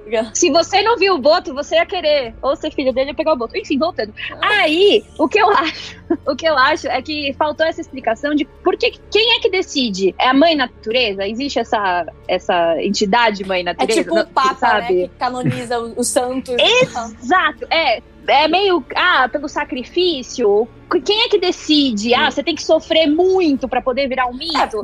Não, E o sofrimento, às vezes, nem é tanto, né? Porque, por exemplo, Cortar a perna é tranquilo, Pandroli. A gente tá descobrindo isso aqui. é, assim, vamos lá, a Cuca. A Cuca, ela foi expulsa de casa com um fi grávida, o filho dela morreu e ela virou Cuca por causa disso, sendo que a Cuca é colocada na série como uma das entidades mais poderosas. Então, assim, não, não é pelo tanto de sacrifício que é o tanto de poder. Então, o Andrei falou muito bem. Se, se for pelo Eu até- sofrimento, todo brasileiro, né? Viraria uma É. entidade. É, morreu a família, morreu a família é uma das coisas mais clássicas. E um- uma das coisas que eu até tinha comentado no meu programa é que talvez, né, eu imagino que um dos plots possíveis para uma segunda temporada é que haja uma entidade criadora de entidades. Quem será, né? Será que eles vão entrar nessa vibe de, de, de como é que fala, de deidades, né? Porque eles fugiram completamente da questão religiosa nessa primeira temporada. Eles fingem que, né, uma sereia negra, ninguém no Rio de Janeiro vai chamar ela de Iemanjá. Vem cá, é tipo, aquela Yara de água salgada tá certo? Eu fiquei um pouco confusa, porque. Mas porque- aí fiquei- o Boto também confunde, né? É, o Boto eu achei que ele ia fugir pela vida, né? É, foi o que eu entendi, mas a Yara eu fiquei completamente interrogações, interrogações. Eu não tava entendendo o que aconteceu ali. Inclusive a, grande- cena do Boto pelado brigando com o Marco Pigossi, eu fiquei, meu Deus do céu, esse é o entretenimento meus que eu sonhos. pago a internet. Só que eu não te amo, obrigada. Mas eu fiquei, eu pago a internet pra ver esse tipo de coisa. Desculpa, Isso gente. perfeito. Então, O que eu pensei é que o, o- a Yara, né, no caso, que ela fala assim: as pessoas me chamam de Yara, me chamam de sereia, me chamam de mãe d'água. Então, pra mim, no caso dela, me ficou a impressão de que ela não era especificamente a Yara que a gente conhece e tal. Ela, ela, ela é chamada assim. Agora, nos outros casos, isso não se aplica, né? Porque eles falam, ela é a Cuca, tu não é o Saci, dá seus pulos, que era, acho que era a pior frase de diálogo da Nossa. série. Péssimo. Então, aí até alguém no chat perguntou ali. Então, só só existem um mito de cada na série? Pelo que a gente pode acompanhar dessa primeira temporada, é o que parece, né? É o Saci, né? Não é um Saci. O Saci, a Cuca, não é um, uma. Mas eu espero que eles mudem isso, né? Porque matar o Saci na primeira temporada é um pecado. É, mas eu vou dizer que eu acho que a, a série peca um pouco na condução das coisas, porque eu falo por mim, assim, eu senti que o Curupira era algo, era, sei lá, o manda-chuva do negócio todo, achei que ele mandasse em tudo, é- essa era a impressão que eu tive, até você entender que, na verdade, o Corpo Seco tá procurando o, o Curupira porque quer se vingar, então não é necessariamente o Curupira o manda-chuva, a Cuca também é tipo, ela é super poderosa, mas ela não é tão poderosa, eu acho que tem uma, uma condução Sim. meio esquisita, assim, você não sabe direito, mas eu não sei se eles sabem também. Tem um pouco isso, assim, eu não sei se a, a série efetivamente falou o Saci e não um Saci, entende? Eu não sei se é tão, é tão rígido a esse ponto. Eles têm desculpa, eles podem fazer o que eles quiserem na segunda temporada. Vocês falaram de deuses americanos, né? Tem o conto, assim, o Deus Americanos no livro, depois o Neil Gaiman ele escreve um conto que tá em Coisas Frágeis, eu acho, volume 1, que é como se fosse uma continuação, assim, que é o Shadow indo pra Europa. E quando o Shadow vai pra Europa, ele encontra o E eles não. Não é o pai dele, porque ele é, ele é filho do, dos Estados Unidos, mas eles se reconhecem. Eles sabem que os dois são partes ali um do outro. Não satisfeito em dar spoiler de uma série, tá dando da outra. É, dei spoiler dos dois. Mas beleza. Gente, desculpa aí. Mas, de qualquer maneira, a sinopse é... é- a gente tem o Eric, né, que, que ele trabalha na polícia ambiental, ele acaba encontrando um boto morto nas praias do Rio. E isso é interessante, porque é algo alienígena, né? Como é que um boto de água doce tá na praia do Rio de Janeiro, né? Igual um pinguim, que tem a questão migratória. É esquisito, mas você entende, né? É esquisito pela questão do habitat, né? E a partir daí, ele se envolve na investigação do... Enfim, de um assassinato, porque descobre que o boto se transformou em gente, né? E a série vai um pouco nessa toada em que você tem os elementos de seres folclóricos, né? Entidades folclóricas ou encantados. Nem todo mundo concorda com esse termo. Mas os encantados, eles estão escondidos, né? Talvez por isso o nome é Cidade Invisível, né? Porque existe uma outra cidade por baixo da cidade, que é um, é um tema que eu, novamente, eu gosto muito, eu adoro como ele é trabalhado. Ele lida com algumas questões muito interessantes sobre, poxa, tem entidade morando nas ocupações. Porque se a gente tem hoje pessoas em que o nosso estilo de vida, a nossa sociedade produz pessoas que não têm casa, não têm moradia, não tem essas coisas e tal, aonde que uma entidade que perdeu a casa vai, né? E isso é muito interessante. Eu abordo isso também na- no, meu, no meu segundo livro, né? Um pouco dessa questão. Pessoas invisíveis, cidades invisíveis. Exato, com toda certeza. E aborda um pouco também dessa questão ambiental, né? Das grandes corporações, né? Comprando regiões que, no, inclusive, tem um certo suposto candidato a candidato aí. Cara, Rio de Janeiro, nesse quesito, Rio de Janeiro é perfeito pra mostrar essas porra, cara. Pra mostrar essa, essa lambança toda. Apesar de que isso fica meio que em segundo plano na série, né? É, não tem muita coisa, né? Pra mim ficou mais ou menos assim, um sub, uma subtrama, que é a trama da, da galera que tá sendo expulsa daquela região, né? Da, acho que é a Vila Toré. E a, o tema central, no caso, é o do Eric. Eu acho que não é nem das pessoas in- da cidade invisível em si. Porque parece que a questão da, da, da trama da cidade invisível, ela vai literalmente submergindo, né? Conforme você vai assistindo o seriado, que você vai entendendo de que eles estão ali escondidos. Pra mim, a trama é toda do Eric. A subtrama é a, a- a da corporação. E daí que vai surgindo a, a, a cidade invisível, no caso. Mas É, isso- Eu acho que o que a Jay falou faz sentido, principalmente se você pensar que essa briga dessa- da grande corporação não é tanto do Eric, né? É da mulher dele. Tipo, a mulher dele, a Gabriela, que morre no primeiro episódio, faz muito mais. é, tem muito mais sentido porque a briga era dela. Ah, Samela, você nem venha com essa cara pra mim. a briga era muito mais dela, né? E a Vila Toré, tipo, o Eric só vai lá porque ele tá perdido, porque a mulher dele morreu, porque no fundo eu não sei se ele se importa se vai ser vendido lá ou não. Tanto que quando ele vai, tipo, ah, olha, os peixes morreram, ele não dá cinco minutos de importância. Eu acho que o roteiro também não forçou tanto isso, deixou uma subtrama pra, um, ser explorado melhor na segunda temporada, porque aquele Hum. vilãozão vai voltar, e dois, porque ia ficar um rolo muito grande num. Acho que são sete episódios só. Eu É. acho que ia ficar um rolo muito grande lidar com isso. E eu talvez eu tenha um pouco de receio com esses vilões de ah, eu sou uma grande corporação, meio Lex Luthor. eh, acho que talvez já tá meio batido. Pra mim, ele tinha que ser o corpo seco. Aí sim a gente já tem alguma coisa. Ele já é esquelético, esquisito, bizarro ali. né? Ele, o ator é todo magrelão, estranho. Ele é filho É. do corpo seco. Ele é filho, ele é filho, mas É, ele, tinha, filho. ele tinha que assumir essa persona. Eu achei que fosse o mesmo personagem, que era o pai, Sim. o filho, e que o Eu cara também, tava são meio vivo. parecidos. Eu também É. fiquei. A Fernanda falou ali do peixe. Como é que o peixe morreu? Porque eles usam, mostram um laudo lá que o peixe não, não, não tinha sido envenenado. É sugerido. É, é, é, você, você subentende que foram, foi ele, é, foi a grande corporação mesmo que mandou envenenar os peixes pra que a galera da vila quisesse ir embora mesmo. assim. Mas não. Eles Talvez não. ele tenha falei. falsificado a, a, O laudo, é. Isso é sugerido, inclusive. Sim. É, mas foi o que eu falei, a condução da série não é 100% um primor. assim, você fica meio. Hum, Eu acho um saco ter- o terceiro, quarto episódio ali, que fica aquele prende Eric, foge Eric, Camila ajuda e, e solta Camila, e agora procura Camila. Batman corre, salva a Mulher Maravilha, Superman. Gente, aí, aí fica um negócio assim. Até eu gravei um vídeo falando isso, né? Onde que ele está? Ai, não vou contar, jamais contarei. E o cara tá na própria casa de novo, que todo mundo sabe onde ele mora. Como assim? É a Camila também. Ah, vou me esconder, vou me esconder na minha própria casa pro Tutu me pegar. Ah, para, cara, pelo amor de Deus. Não, isso eu achei engraçado, porque o, o Tutu, tipo, cadê o Eric o tempo inteiro, gente? Era muito óbvio, vai na casa do cara. O Saci já sabe, né, que, o- onde que o cara mora, Já né? sabe onde é. E, mas essa cena vale só pela Yara entrando na delegacia e deixando. Meu, que mulher entrando na Não, delegacia? aquela- essa cena foi boa, foi boa. Ó, É. Andrioli, inclusive, é, o Tutu, eu, desde a primeira vez que eu vi ele ali, o personagem, eu jurava que ele era uma pinguari. Eu não sei se é porque ele era, ele era grandão, peludo e, e, sei lá, ruivo. Eu falei, cara, é uma pinguari, não tem como ser outro, outro personagem. Eu tive que fazer um bingo, gente, que é, é do, do que, que as pessoas acharam que era o Tutu, né? Porque já a Fernanda me perguntou coisas que eu fiquei muito surpreso. Ela falou assim: ele é o boi bumbá? Eu falei, gente, como assim? Ele não é nem um boi. Deixa eu explicar. Eu procurei na internet. Não, eu juro, gente, calma, por favor. Não, olha lá, você. Olha, Mas você perguntou isso. Mas o que você quer que eu faça? Eu fui usar meu lado jornalístico, eu não posso passar o meu, apenas o que eu acho e sei. Eu fui procurar na internet quais eram as principais questões das pessoas. Não, tipo, o que as pessoas estão se perguntando sobre Cidade Invisível. Inclusive, eu queria dizer que, que o, ta, o Tutu, olha o Tatá, que o Tutu.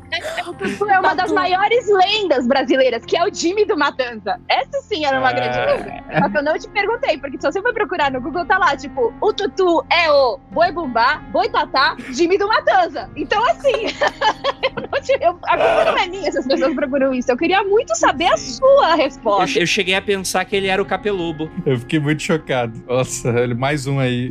Que falaram assim: o boi bumbá, né? A Fernanda me perguntou, perguntou do boi tatá, perguntaram do, do caipora, né? Tinha gente que nem perguntou, né? Que assumiu que era o caipora e falou: ah, meu Deus, caipora. Lobisomem. E aí teve um cara que veio com uma lógica maravilhosa, né? Que no, no Pará tem o vira-porco, que é, o, é uma, é uma pessoa amaldiçoada também que assume a forma de, de, de suíno. E aí ele falou assim: Ah, você falou que o tutu é o tutu e explicou que ele é papão, não sei o quê. Vou te dizer uma coisa, Andrioli. Se ele vira porco, e o nome do mito aqui é vira porco, então acho que tá explicado. Gênio, mano. É, até explicar que focinho de tutu não é tomada.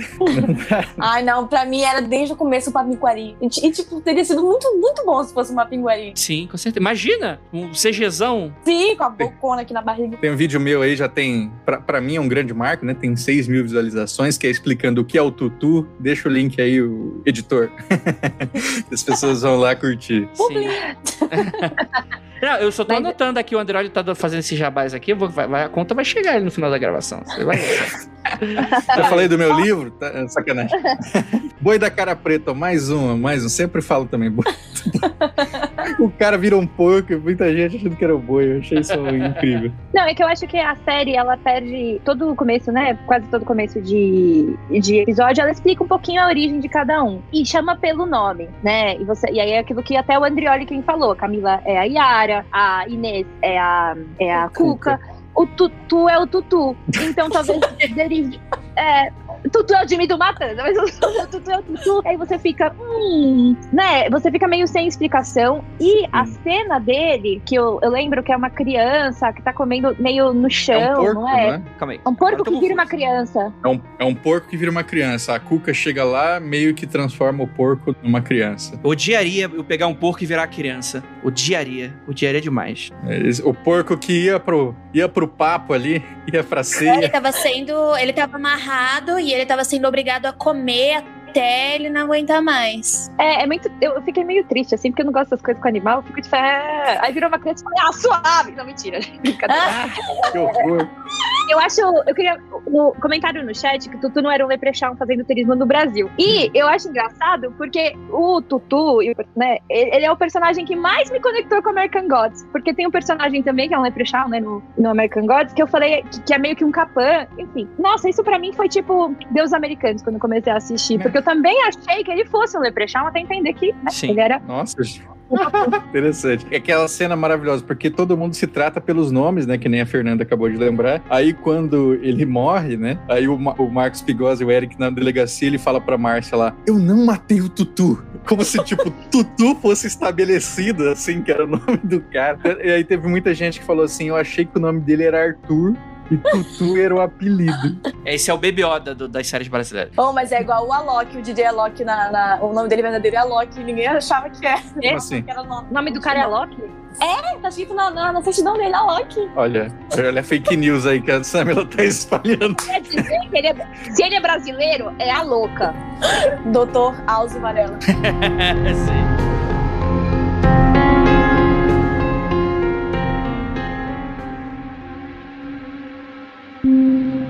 Gente, a gente falou algumas questões de, de- de algo que incomodou a série, mas pra mim, pelo menos, a série ela tem uma. No, no fim das contas, né? No, no passar de régua, é- ela é muito positiva. Em várias questões, tem coisas que são muito maravilhosas que eu adorei muito. Pra começar, primeiro, eu acho que uma proposta um pouco mais adulta é interessante. Tem muita gente que culpa o Monteiro Lobato. Ah, não, infantilizou o folclore. Eu não acho que tem problema isso. Monteiro Lobato tem problemas muito piores nas costas dele, né? Sim.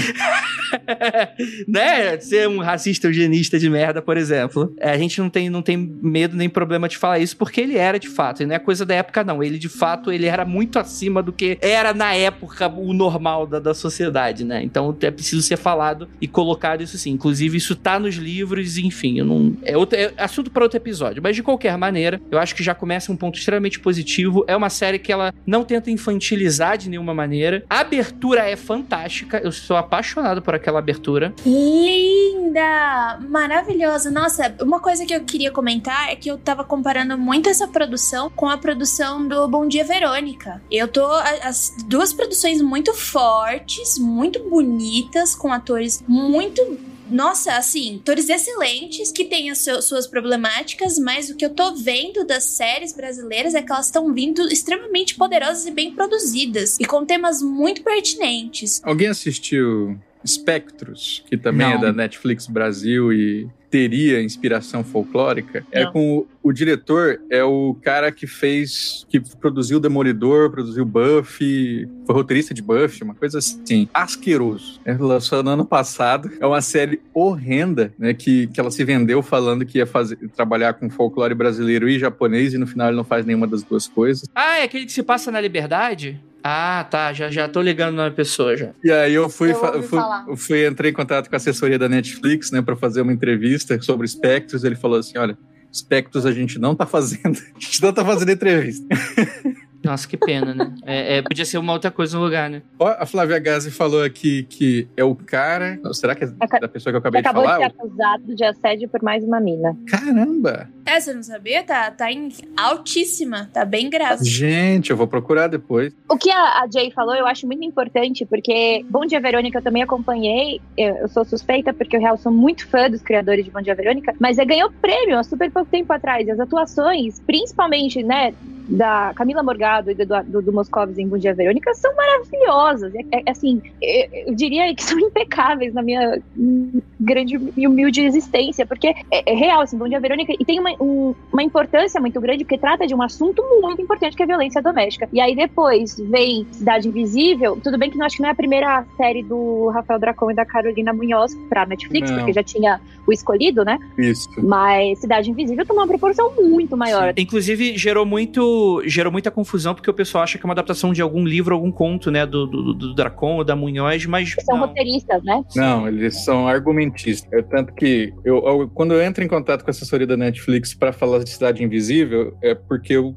mandei uma mensagem pro Dracon falando que eu queria entrevistá-lo, né? Aí ele falou assim, ó, eu posso falar, mas tem que pedir pra Netflix primeiro. Aí eu pedi, eles falaram assim, não, mas como assim? É, o Dracon, o envolvimento dele foi inicial, assim, ele não pode falar sobre a série. Quem fala sobre a série é o Carlos Saldanha. Então, eu acho que a, a relação com o do Dracon e da Carolina Munhoz foi que eles marcaram um café com o Saldanha em 2014 e ali eles propuseram a ideia. E aí a ideia foi desenvolvida depois. Acho que é meio que eles são os argumentistas, né? Isso. hum. Tem muita gente que tem muito preconceito com série nacional e com produção nacional. E isso, pelo amor de Deus, 2021, né, gente? Assim, preconceito com série nacional? Não tem como. Tem o cinema e as produções de seriados brasileiras, elas têm ficado cada vez melhores. É claro que tem aqueles problemas que a gente tem problema com, com é, Bom Dia Verônica, que é a questão do, do- da religião que tem ali, que é meio problemática. A gente também tem problema com Cidade Invisível, mas a gente precisa parar de achar que boas produções só são feitas fora do Brasil. A gente tá vindo aí com uma leva de filmes, não só de drama ou de romance, como também do terror brasileiro, mulheres fazendo, e que eu acho importante a gente sentar nossa bundinha um pouquinho e prestar um pouquinho de atenção, porque são temas pertinentes e são produções maravilhosas e com atores que eles estão aí há muito tempo atuando. São, são atores que eles têm uma carreira muito grande. Então eu acho que a gente perde muito não assistindo essas produções. Eu queria pontuar que, para mim, o Alto de Cidade Invisível é isso: é uma produção excelente, com atores excelentes. Eu acho que a gente tem, tem esse chamariz de ser o Carlos Saldanha, que já foi indicado ao Oscar duas vezes, inclusive. E assim, tudo bem,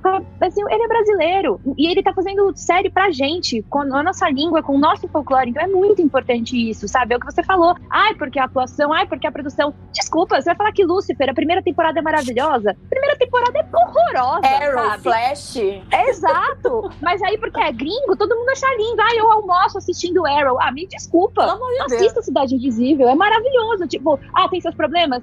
Todo mundo tem seus problemas. Todas as produções têm seus Mas falando problemas, sabe? de, de essas séries é, brasileiras que estão surgindo agora, que estão com as produções incríveis, é, a Globoplay lançou o Desalma também. Não sei se alguém chegou a assistir. Cara, Desalma é algo que é extremamente elogiado. Um monte de gente recomenda pra eu assistir. Infelizmente, eu ainda não assinei a Globoplay, porque o ouvinte não sabe que eu assisto BBB. Depois que terminar o BBB, eu assisto Desalma. Mas eu tô pra ver, tô pra ver, porque o pessoal elogia.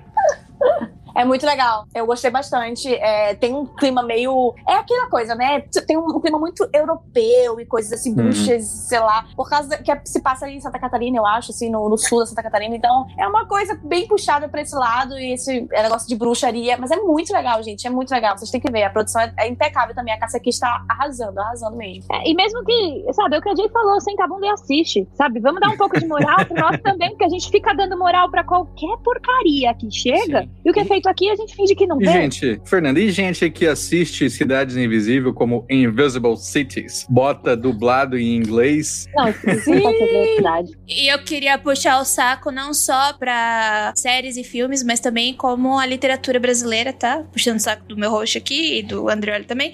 Por favor, leiam que, que também é faz sentido. Por favor, valorizem seus. É, exato. Bom Dia Seus- Verônica foi baseado em livro escrito pela Ana Casal e Rafael Montes, assim, me jogo no chão toda vez que eu vejo o Rafael Montes. De verdade, assim, são pessoas muito boas e estão no Brasil fazendo coisas muito boas, Sim, sabe? Não é possível que a gente não enxergue isso. Leia o meu parceiro de podcast, Felipe Castilho, galera. Era pra ele estar nesse Opa. podcast, mas ele tá dodói, ele ficou dodói, mas tá tudo bem. E ele era pra estar nessa gravação pra ele falar um pouquinho também sobre esse lado criativo e tal. Mas isso é muito interessante, cara, porque é, é, lidar com tudo isso tem as suas complexidades justamente o que, que você aborda nesses mitos. É que é complicado falar no meu caso, porque ser spoiler eu falo um pouco do, do, do meu livro e tal, mas eu tento dar uma. Eu tento mudar completamente o, o rolê pra. es- Enfim, o mito folclórico. Eu tô tentando. Como é que eu falo sem falar, né? Entendi nada. Melhor ainda, eu não vou falar. Então, leiam. Ah, Dede, explica pra nós. Eu vou falar do meu então, Andrei. Ó, pra galera aí, é a dica que eu dou pros outros, né? E é o que eu costumo fazer também. Ah, antes, assim, de você fazer aquela história,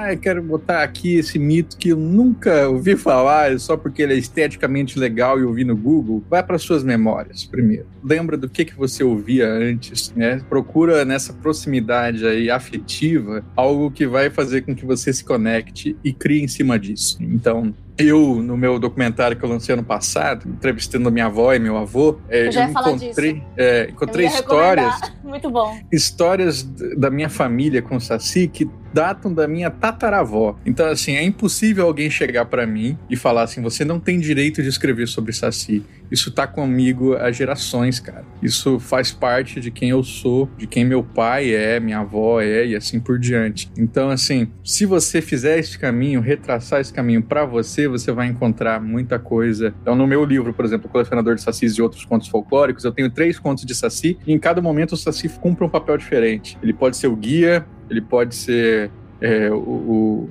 ele- ele- um guia de esperança, um guia de saudade, sabe? Cada momento ele tá representando coisas distintas, mas todas elas dizem sobre mim e minha relação com o Saci. Então, recomendo que vocês sigam por aí. Eu acho que é, é muito complicado quando a gente vai falar, não, o Saci é esse. Justamente por causa Uhum. disso, cara, tem tanto Saci de maneira tão diferente. O Saci passarinho, né, Andreoli? Que eu não fazia ideia quando a gente gravou pela primeira vez, né? Tem Saci É em uma tinta? religião. É uma tinta, Pereira? Uma tinta Cara, a matinta No- é uma coisa que na minha terra é o peixe frito. A gente tem o peixe frito, né? Uma tinta não tem em Mato Grosso do Sul. Mas o canto é muito parecido. Sim, aqui em Manaus eu escuto desde criança, do tipo, ah, passou alguma coisa, meu Deus, é a Matinha tá pedindo fumo. Hum. É, e tem que dar, senão se não der o fumo pra ela, ela, ela volta e tá Ela fuma em você. né? Voltando a falar algumas coisinhas positivas também que eu acho da série, eu acho que os atores ali, a maioria tá muito legal, tá? Alguns são impecáveis, assim, outros não prejudicam, são bem legais. O ator que faz o Saci, ele é muito bom. Tirando a cena da escada. Eu não lembro da cena da escada. Da escada que a- ele fala que o Curupira passou pela escada e a menina fala como que ele passou se ele Ah, tá é de cadeira de roda. Aí você fala assim, mas o Saci é um idiota?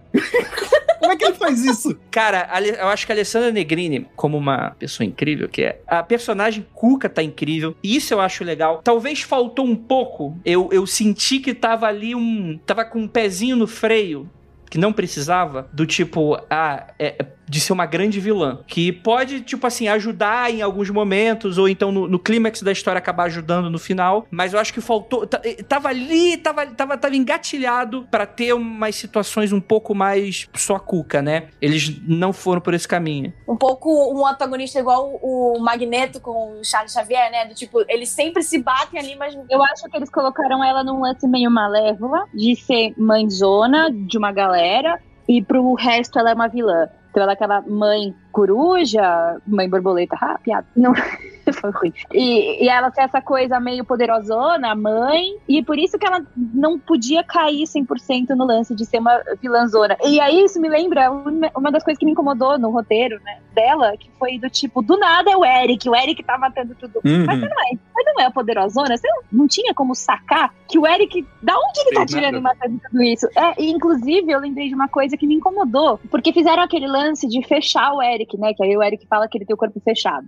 E aí isso sumiu, ninguém mais falou mais nada, Não, e aí o cara O, o grande senhor corpo fechado Eric, que expulsa a Cuca e quase mata, né? Quando ela entra na cabeça dele, aí o corpo fechado não valeu, né? Aí, Exato, exato. E aí depois ele tem que falar do. Ele fala: não, pode vir, co- corpo fechado, É. sai da minha filha, vem pra mim. Mas aí você fica. corpo fechado.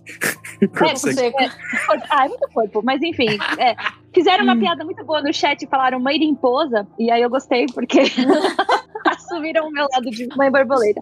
Mas é isso, isso, isso agora eu tô pensando, me incomodou mesmo. Tipo, a, a Cuca, que era poderosona, foi mandada pra fora, ele jogou, quase matou a Cuca, mas aí depois isso ninguém mais sabe, ninguém viu, porque É. acho que eles não quiseram se aprofundar nesse ritual bizarro que fizeram com ele. E o mesmo ritual bizarro que. Bizarro, veja, gente, eu quero dizer, porque é um ritual que não foi explicado nem nada, né? Você só vê de longe a visão da Cuca, é isso que eu quis dizer. E aí tentam fazer a mesma coisa com a filha dela e quase mata o, o senhor que foi lá tentar salvar a filha dela. Então também não sei. Não, eu só tive a impressão de que eu acho que faltou alguns elementos a mais pra gente saber que, que a Cuca é a Cuca. Porque a gente só saca mais ou menos ali quando ela começa a cantar a musiquinha da Cuca. Tu fica, ah, é a Cuca. E tem gente que passou despercebido por isso. Muitos amigos meus falam, cara, que- a Alessandra Negrini é quem na série? Pô, minha mãe ficou também assim. É. Sim, eu acho que faltou mais alguma coisa assim do tipo, cara, gente, essa aqui é a Engraçado. Cuca. Eu acho que faltou em todos os personagens. Eu acho todos os personagens muito rasos a ponto de chegar no ápice de cada um. A Cuca é uma delas que pra mim, pra ela ser poderosíssima, ela tinha que ter, ela tinha que ser mais má, entendeu? Ela tinha que ser mais má. Ela tinha que, por exemplo, a parte que ela tá influenciando o Tutu pra fazer o Saci fazer coisas por ela. É, ela não é tão má assim, entendeu? Ela tá agindo pelo Tutu, mas ela não tá sendo tão má, ela ainda tá sendo meio mãe. Ela tá meio que Ai, devolve pra ele, então, o, o gorro dele. E essa mãe aí que, quando a Yara vacila um pouco, ela manda o Tutu matar ela.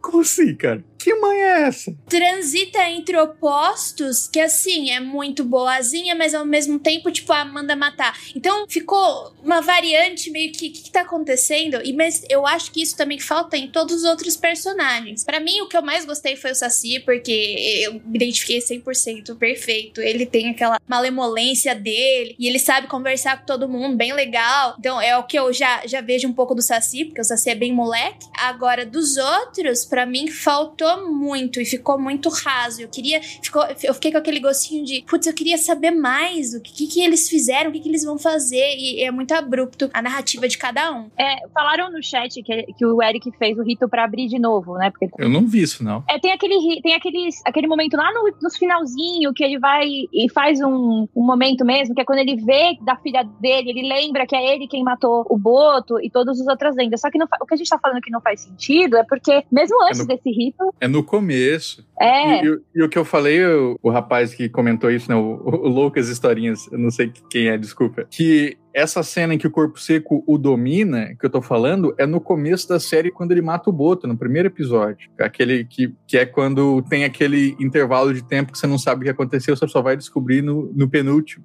Ali o corpo seco domina a mente do Eric e faz ele segurar o Boto pra ir sugar a alma dele. É. Então, assim, se o corpo dele tivesse fechado ali, como é que o corpo seco fez isso? E como é que a Cuca não conseguiu, ou, ou não conseguiu falhando tão grandemente, né? Acho que é meio que isso. Não, uma coisa que o Andrioli comentou quando a gente conversou, e eu acho que vale a gente se questionar, porque tem muita coisa em aberto mesmo. Eu acho que tem coisas que o roteiro deixou em aberto porque errou, tem coisas que estão em aberto pra gente saber, mas a Gabriela, a mulher do Eric, é uma questão. Quem ela? Eu acho que ela é a Vitória Régia. Quem que, quem que vocês acham que ela é?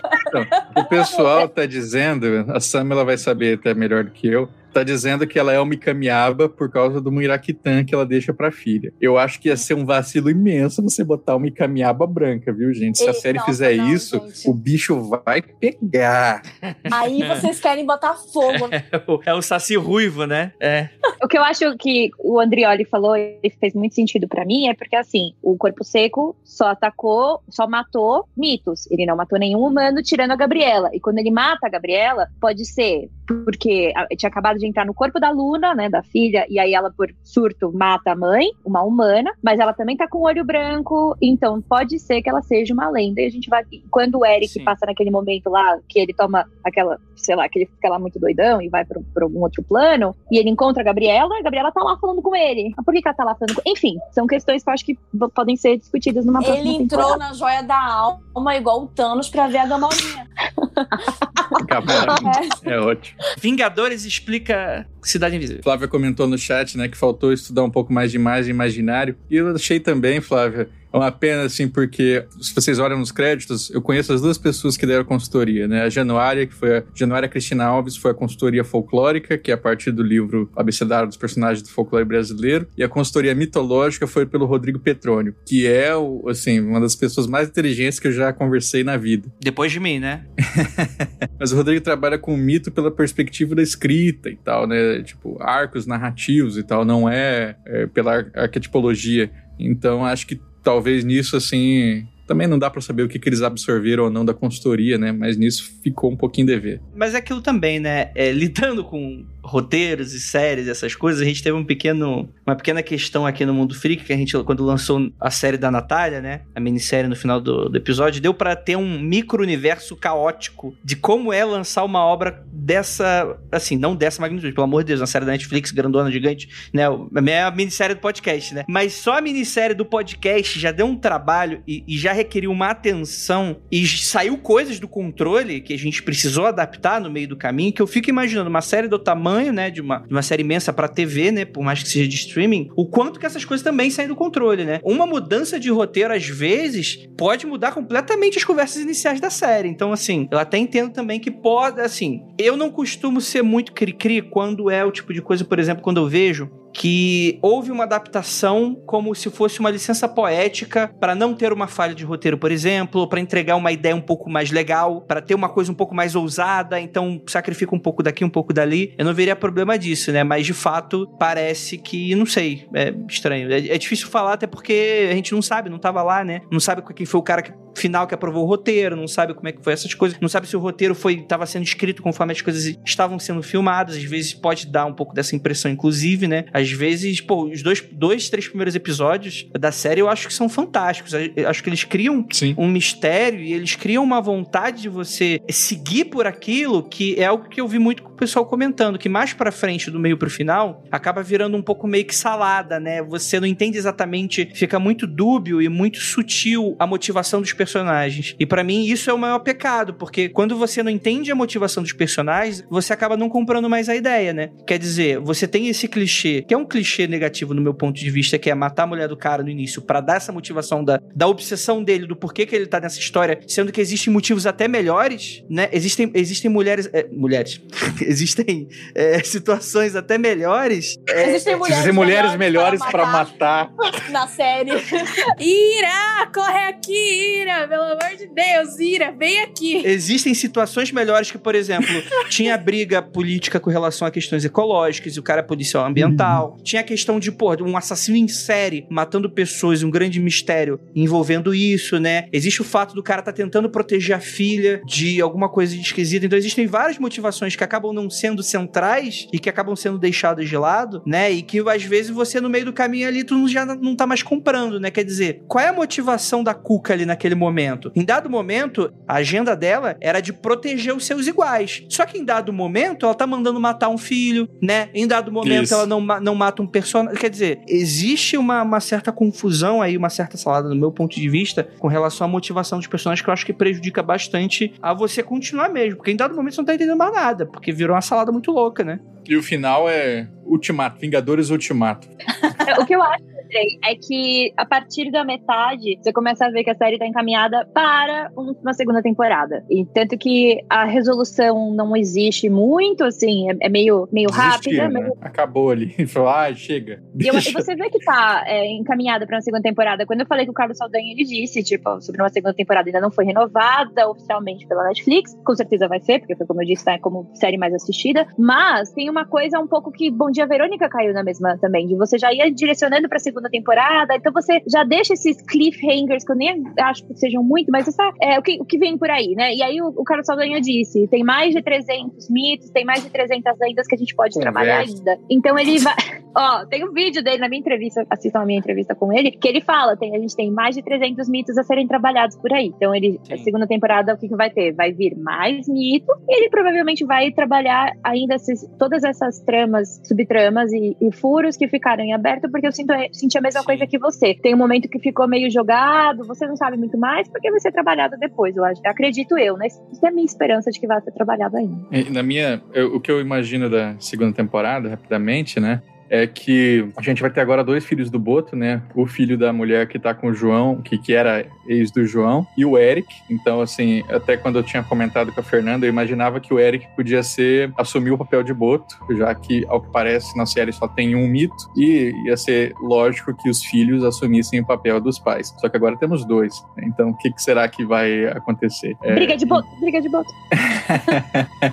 então eu imagino que a gente vai, que nem eu tinha falado antes, né? A gente vai I poder ter é, uma expansão de cenário, vai para outras cidades. Então, nessas outras cidades, talvez se descubra quem que está criando as entidades. Acho que pode ir por aí. E eu duvido muito que ele vá para os mitos mais desconhecidos, viu? Apesar do Tutu ter feito muito sucesso, ele fez sucesso porque as pessoas preencheram a lacuna Tutu com o que elas conheciam, seja Mapinguari, seja a Boi Bumbá. Não, mas eu acho que o personagem é legal sim. Eu fiquei muito querendo saber mais sobre É. ele. O fechadão dele, às vezes, foi mais instigante pra, cara, que personagem legal aquilo. Tipo, o que, que Uhum. ele é, o que, que ele tá pensando, né? Por que Morreu que- tão rápido. Eu, É. eu caso aqui, eu caso aqui no chão que vão, vão ficar nos mitos mais conhecidos, que é lobisomem, mula sem cabeça e acho que pe- pela, pela questão de adaptação, acho que vão ser esses. No máximo um caiporinha ali. Duvido Também que vai ter um acho. boitatá, porque é uma grana violenta pra você fazer uma cobra de fogo. É, Duvido que não vai ter umas coisas assim. Vai ser no máximo a Surucuru, Surucuqui. No quê? Embana- Surucuru! Surucuru! Eu tô demais, desculpa, gente. Eu tô me bananando com as coisas. essas incoerências do, do personagem que, a- que vocês falaram, isso me faz um paralelo com outra, outra história que também usa o folclore como pano de fundo, que é a nova Mulher Maravilha, Yara Flor, Ai, que é meu indígena. Deus do céu, que Isso. problema é Sim. esse? Ah. Isso me tra... isso faz com que a personagem também tenha essa incoerência também, né? Na, na história da Yara Flor. Então, isso parece que é uma coisa constante nas, nas personagens folclóricos que as pessoas adaptam. E eu não sei por que, que eles fazem isso e não estudam a fundo, ou então fazem uma coisa assim que seja completinha, sabe? Essa história da Yara Flor, ela me deixa até com coceira, porque foi é muito problemático. É problemático em todos os âmbitos possíveis. Como mulher, mulher latina, representação de mulher, representação de mulher latina, não houve consultoria. É uma mulher branca falando sobre coisas que ela não sabe, literalmente. Houve aquela junção entre mitologia grega e mitologia, entre muitas aspas, folclórica. A representação da Yara Flor, ela não é em nada indígena, de jeito nenhum, não tem nada. Teve a problemática da caipora, da representação da caipora, de como ela foi representada. É exatamente nessa parte da caipora que pega lá no. Pra mim, assim, pelo, pelo que eu li, é, é que essa, principalmente essa parte é que pega na incoerência da personagem, sendo que ela é uma personagem indígena, ela nunca. Nenhum indígena nunca ia tratar um encantado, né? Um, um ser divino deles daquela né? forma. Não seria, é, não é, respeitaria daquela forma. É um desrespeito a ponto de a laçada, ela é a representação do estupro dentro da cultura indígena e ela enlaça a caipora. Aquilo é violento. Não, não é certo aquilo que aconteceu. Então, para mim, é quase um desserviço que aconteceu ali, porque são muitas problemáticas. A gente não tá falando só de culturas minoritárias que são pobremente representadas, mas também como mulher e também como mulher latina sendo representada. Então, é muito complexo. E isso, não, a gente não tem tanto. Como é que eu posso dizer? A gente pode até traçar um paralelo em, em Cidade Invisível, porque eu não sei como foi a consultoria de Cidade Invisível, mas a gente vê pelo menos que não tem representação indígena, a gente não tem um indígena nessa, nessa série. Mas eu acho é, eles que. Eles decidiram, não vamos ter representatividade, não vamos ter problema, vamos tirar. Vamos tirar tudo. É, exatamente. Eu acho que foi exatamente isso. Para não ter machismo, a gente tira todas as mulheres da série. Aí o que, que é? É Guarani? O que, que é não sei o que? Ai, a gente vai errar, né? Mas daí eu trago uma coisa. Eu trago Frozen 2. Houve uma consultoria com as tribos que foram ali representadas, criando uma sensibilização da cultura deles, da religião deles. Então, isso já faz com que você não precise. O que eu tô tentando. Eu não posso estar falando isso porque eu não sou indígena, não porém eu acho importante. Se tivesse essa espécie de consultoria, a gente ia ter uma, uma obra mais sensibilizada, entendeu? De que ela tava ali dando a mão, olha, é, a gente se sente melhor sendo representado desse jeito, a gente se sente melhor quando vocês falam dessa forma. Agora, você excluir fingir que não existe, ou então tratar como qualquer coisa, que foi o que aconteceu em Yara Flor, porque foi o que aconteceu. Eles simplesmente imaginaram, né, que é o imaginário do colonizador de que é assim que as coisas acontecem, e não é assim. Então, eu acho que eu gosto muito da obra Cidade Invisível. Eu acho que faltou um pouco de sensibilidade sim, mas é uma obra necessária, dá visibilidade. Então, eu acho que eles têm muito que aprender aí, entendeu? Assim como aconteceu na evolução de Frozen 1 para Frozen 2, que fala muita coisa sobre a, as tribos dali, também fala sobre masculinidade tóxica, fala sobre muitas coisas pertinentes. Então, eu acho que ainda há possibilidade de evolução e criação, mas é, é preciso a gente ouvir também o que as outras pessoas estão falando. Tem uma, uma animação que fizeram lá em Belém, no estúdio de Belém, que é o nome da animação, uma animação infantil chamada Icamiabas. Uhum. Então, eles fizeram essa animação incrível que fazem tudo que deveria ser feito quando você vai representar povos indígenas. Eles contrataram uma pessoa indígena para dar consultoria, tanto que as personagens das Icamiabas, acho que são cinco, não são sexualizadas, elas não, não banalizam não, não a cultura nem a, a religiosidade delas. Lá se passa numa Amazônia futurística, então assim, são indígenas que vivem em contexto urbano e estão ali sendo representados e de uma forma muito boa e que hum. até os indígenas, todo mundo é, aprovou e tal, porque foi feito direito, sabe? Foi feito certo. Sim. Não é difícil. Principalmente para grandes empresas como Netflix e a DC Comics, né? Então, Sim. só falta uhum. vontade mesmo. Sim, eu acho que é interessante a gente deixar bem claro que às vezes o pessoal pode. Então, tem sempre aquela galera, né? Tem sempre aqueles 10%, né? Ah, mas vocês estão sendo muito chatos. Tá muito sensível, não pode, não pode fazer mais nada hoje. É, eu acho que é interessante a gente notar que a gente está lidando com um mercado de consumo que é extremamente globalizado, que chega a todas as pessoas. A gente não está lidando mais com o mercado de consumo que é o americano de classe média dos anos 80. A gente está lidando com todo mundo. Então, se é para fazer a parada, fazer a mesma coisa, colocar um, um arquétipo de Jesus ali no meio, o vilão é, é o diabo e, e, blá blá blá e tal, e, e, esses temas são apenas uma skin que você muda como se estivesse trocando de roupa, então, brother, é melhor nem fazer. Faz o que tu quer fazer. Faz aí de novo a história de Jesus, coloca o diabo, faz, a, faz aí bonito e tal. Quer fazer a parada direito? Faz a parada direito. Mostra uma outra parada, traz uma riqueza pro teu roteiro, uma, uma questão que nunca você viu de, de, de certa maneira e tal. Eu acho que isso é importante, isso, enfim, né? Obviamente que existem exageros, obviamente que, que tem gente que muitas vezes também não quer escutar um outro lado e tal, mas a gente não pode deixar de dialogar esse tipo de coisa e obviamente que quando é ofensivo você não, você não escolhe quem, né? Tipo, ah não, eu não estou te ofendendo, né? Como assim, né? eu escolho se você se ofende ou não, né? É, e lembrando que ofende de tipo, ai meu Deus, eu estou ferido. Não, no sentido de, cara, tipo, isso não me representa, isso é uma, babaca, uma babaquice e isso é uma agressão à minha história, ao meu background, o, que eu vivo e tal, e você tá ganhando dinheiro com a minha cultura, né? Fica um pouco dessa sensação para quem tá deslocado. É algo que deveria ser muito mais comum no pensamento do brasileiro, mas infelizmente, né? É, brasileiro reclamando quando não tem todo mundo branco numa série, né? Quando colocam, né? Tipo, brasileiro, né? Tipo, o cara que tipo, vai, vai pros outros lugares e não é branco, né? Independente do que seja, né? Latino. Mas enfim, né? Só porque a representação feminina eu achei muito interessante, porque eu não achei que eles sexualizaram ninguém tirando a Yara, mas por motivos meio, não sei se óbvios, assim, mas o que eu achei que fizeram com a Yara fez muito sentido dentro da personagem, que ela usava, né, desse poder chato ela dela. Pra, pra matar homem. É, eu, eu concordo 100% com a Yara. eu achei, eu não, eu não tava esperando que ela ia dizer isso, eu fiquei um pouco surpresa, eu achei que ela ia falar,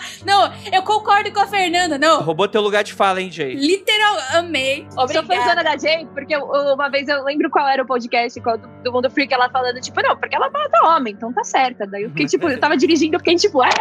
Gente, nenhum homem foi machucado durante as gravações desse podcast, tá bom, gente? Ainda, porque a gravação não acabou. Enfim. É... Não, mas o que eu acho que a gente tá correta. Mas a Yara, ela tem esse charme dela, mas existe uma coisa meio. uma tensão sexual entre ela e o Eric que tava para começar a me incomodar e voltou, sabe? Porque tava aquela coisa de tipo, o cara acabou de perder a mulher, tá enchendo o saco de todo mundo, assim, entenda, mas tava enchendo o saco de todo mundo porque perdeu a mulher. Ele já não tinha, não, não tinha tensão sexual dele com uma colega de trabalho, que no fim a gente entendeu que é porque ela era lésbica e não porque eles não tinham uma tensão sexual. Eu achei que isso foi meio jogada de roteiro, do tipo, por que, que os dois não têm uma tensão sexual? Ha! Porque ela é lésbica, sabe? E não porque eles podem ser amigos. E não porque você consegue construir uma história sem tensão sexual. Mas eu achei interessante que só rolou isso quando era o Boto e a Yara. E eram personagens que faziam sentido ter isso. Então a representação das mulheres, até da própria Inês, achei muito interessante. Tipo, porque não teve essa sexualização feminina a ponto de,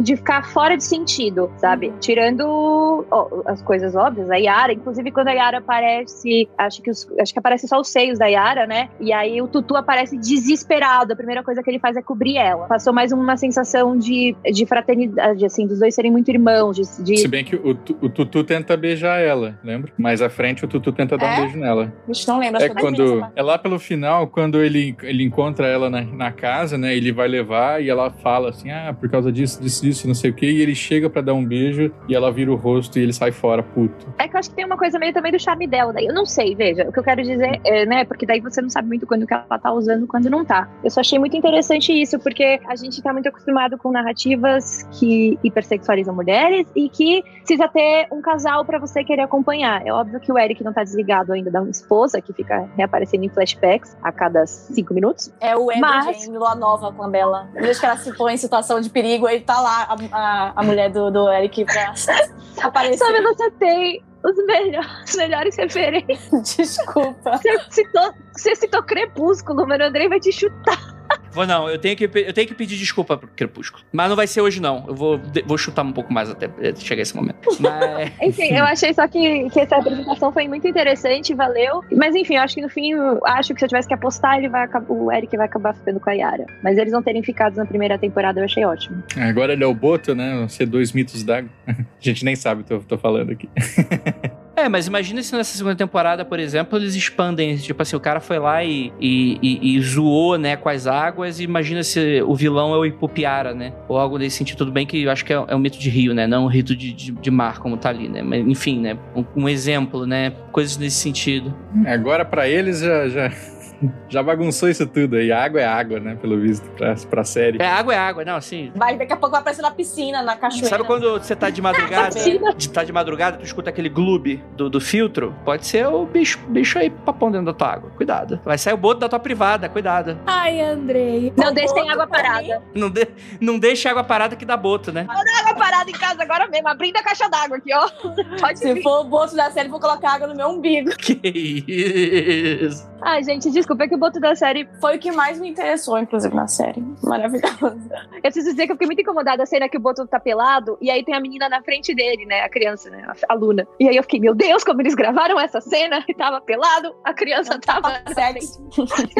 Eu fiquei muito incomodada. E, gente, deixa eu perguntar, vocês gostaram da, da atuação da, da aluna? Da criança. Eu, eu gravei, a gente gravou uma, a- a- uma live assistindo o primeiro episódio, né? E o pessoal do Folclore BR. Aí eu falei assim: eu sempre tenho um problema com criança. Era o primeiro episódio. Eu falei assim: com criança atuando, que eu não sei se ela é uma péssima atriz ou se ela tá possuída. E ela tá... Aí o pessoal começou a me mandar assim, tipo, nossa, Andrioli, profeta.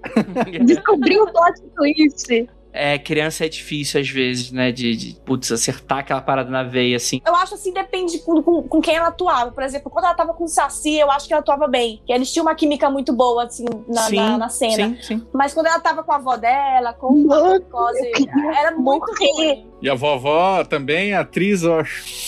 É isso que eu ia dizer. Pegaram a avó em qualquer lugar pra atuar. Gente, coitada, que mulher sofrida pra atuar. Ela tava assim, Luna, minha neta! Ficava, gente, Agora, o Marco Pigozzi, eu, quando eu fiz entrevista com ele, ele falou que ele não é pai. Então foi uma dinâmica que ele teve que aprender. Eu acho É. que ele foi ok. Eu acho é que é, é, eles infantilizavam demais ela. Então parecia que ela era muito mais nova do que ela era a todo momento. sim. Tinha umas coisas que faziam sentido, tipo, ela tá passando pelo trauma de ter perdido a mãe. Mas assim, a qualquer momento o Marco Pigossi ficava, ô filhinha, você sabe que o papai te ama muito. Pô, aquela, aquela criança não ia pra escola, não? Ó, não tinha aula? Passa o dia inteiro Essa é fingindo que tá dormindo. Ela, ou ela tava, tipo, fazendo as capirotagens dela no, no, no quintal, ou ela tava dormindo. Ah, tudo bem que o o Eric também não trabalha, né? A criança não estuda, o cara não trabalha, né? Sabe quem que não trabalha? O legista do IML. Porque quando ele recebe um cadáver com um buraco na cabeça, aí fala assim: o que, que é isso aqui? É, É ah, sei lá. É de nascença. E aí depois. Cadê o corpo? Sumiu. Sumiu como? Rio de Janeiro, cara, isso é corpo achado na praia com buraco e afogamento. Já dizia tropa de elite. Tá certo. Que a gente tá, a gente tá indo pra um lado mais apócrifo do podcast, então tá ficando perigoso. Gente, gostaria muito de agradecer muitíssimo a quem ficou aqui na live. Foi divertidíssimo a presença e a contribuição de vocês foi muito engrandecedora. Mandar um abraço e um beijo pra todos vocês. Pra você que tá terminando de escutar o podcast, poxa, muito obrigado mais uma vez pela sua audiência. E aquilo, gostaria apenas de pedir aí uma mensagem final e um jabex. É, André Oli Costa começando aí, pelo ordem alfabética. Valeu, galera. Então, é, muito obrigado aí por terem ouvido, né? Quem quiser saber mais o que, que eu penso sobre essa questão de folclore, culturas indígenas, como é que isso pode chegar num diálogo, que eu acho que pode, mas para isso precisa existir o diálogo, e aí é uma ponte que precisa ser construída e enfrentada por quem tá pronto para fazer isso. Escuta meu podcast Poranduba, tem episódios incríveis com o Daniel Munduruku, com o Jaider Asbel, que é um artista plástico in- indígena, sensacional, com o Denilson Baniwa também falando sobre ativismo indígena, e eu tenho sempre enfrentado esse tema da maneira que me é possível, né? Então, chega lá em Poranduba, estamos voltando agora depois de um recesso. O primeiro episódio agora vai falar de Cidade Invisível, né? Chama Os Silêncios de Cidade Invisível. Então, chega lá, vamos conversar, vamos discutir. Se você quer ver o que eu escrevo também, recomendo meu livro O Colecionador de Sacis e Outros Pontos Folclóricos, está aí na Amazon na forma de e-book. E eu tô fazendo alguns vídeos aí de vez em quando pro YouTube, em youtube.com barra colecionador de sacis. Sempre né, com essa pegada informativa, não faço muito de besterol, não. É, não tem muito meme, não. É assim, é o que eu leio, o que eu estudo, o que eu penso, beleza? Chega mais. Isso aí. É, e uma pequena questão, é, antes de eu puxar aqui para as meninas, é o seguinte: para quem se incomodou de alguma maneira com alguma fala e tal, acha que merece ser melhor discutido, a gente vai abordar isso mais para frente. Toda essa discussão de folclore, indígena e tal, acho que é um tema que é muito interessante, muito bacana, principalmente para conversar com indígenas. Então fica aqui as portas abertas. Se quiser deixar mensagem de feedback nas nossas redes sociais, vocês sabem que a gente é super de boa, ou no site, por aí vai. É algo que a gente tá, então, muito aberto ao diálogo. E é isso. E apenas um pequeno puxão de orelha para mim mesmo. Falei escravos e hoje acho que fica melhor como pessoas escravizadas, né? Já que escravo não é o que define as pessoas que foram escravizadas, né? Eles eram isso, pessoas escravizadas, não escravos. Então, é, Fernanda, dê aí o seu jabex e sua mensagem final aí. Bom, queria agradecer. Foi uma honra muito grande falar um pouquinho aqui do meu lado, junto com tanta gente tão importante. Eu sou muito fã do Mundo Freak, então queria agradecer de novo, Andrei, por ter me chamado. Quem quiser me acompanhar falando de cultura pop, cinema, séries, é do meu, meus pitacos. No Twitter eu sou arroba CE, né, com dois Es, underline talarico. No Instagram eu sou Fernanda, underline talarico. E é isso. Eu tô sempre por aí falando o que ninguém perguntou. É isso, muito obrigada. e, Samela, diz aí que, que dá o sua mensagem final, seu jabex, onde é que o pessoal te encontra? Ah, antes de mais nada, cuidado com a cuca, que a cuca te pega, te pega. É, vocês podem me encontrar no Twitter, falando abobrinhas e falando muito sobre quadrinhos e cultura pop também, no arroba Hidalgo. No meu Instagram, arroba Hidalgo também. E eu tenho um projeto chamado Norte em Quadrinhos, que busca dar visibilidade aos artistas e quadrinistas do norte do país. Então vocês podem seguir também no Instagram, arroba Norte em Quadrinhos, que eu tô sempre lá é, apresentando novos artistas. E eu também sou colunista no site Mina de HQ. Inclusive, vai sair um texto meu falando sobre a Yara Flor e a invisibilização dos povos indígenas na cultura pop. Então vocês podem lá também ler, que tá bem legal, modéstia à parte. e é isso. E ah, eu tenho um podcast, gente, eu tenho um podcast, que tá meio parado, mas eu tenho, que é o DFP, Devíamos Fazer um Podcast, tá em todas as, as, as plataformas aí, junto com o Felipe Castilho, o Fabi Marx, Thiago Zanetti e Distopia Cast, que é todo mundo do mundo dos quadrinhos, falando várias abobrinhas também, envolvendo quadrinhos no meio. Então, acho que é isso. Perfeito, perfeito. Então é isso, gente. Muito obrigado para todos vocês que ficaram até aqui. E é aquilo. Não olhem para trás.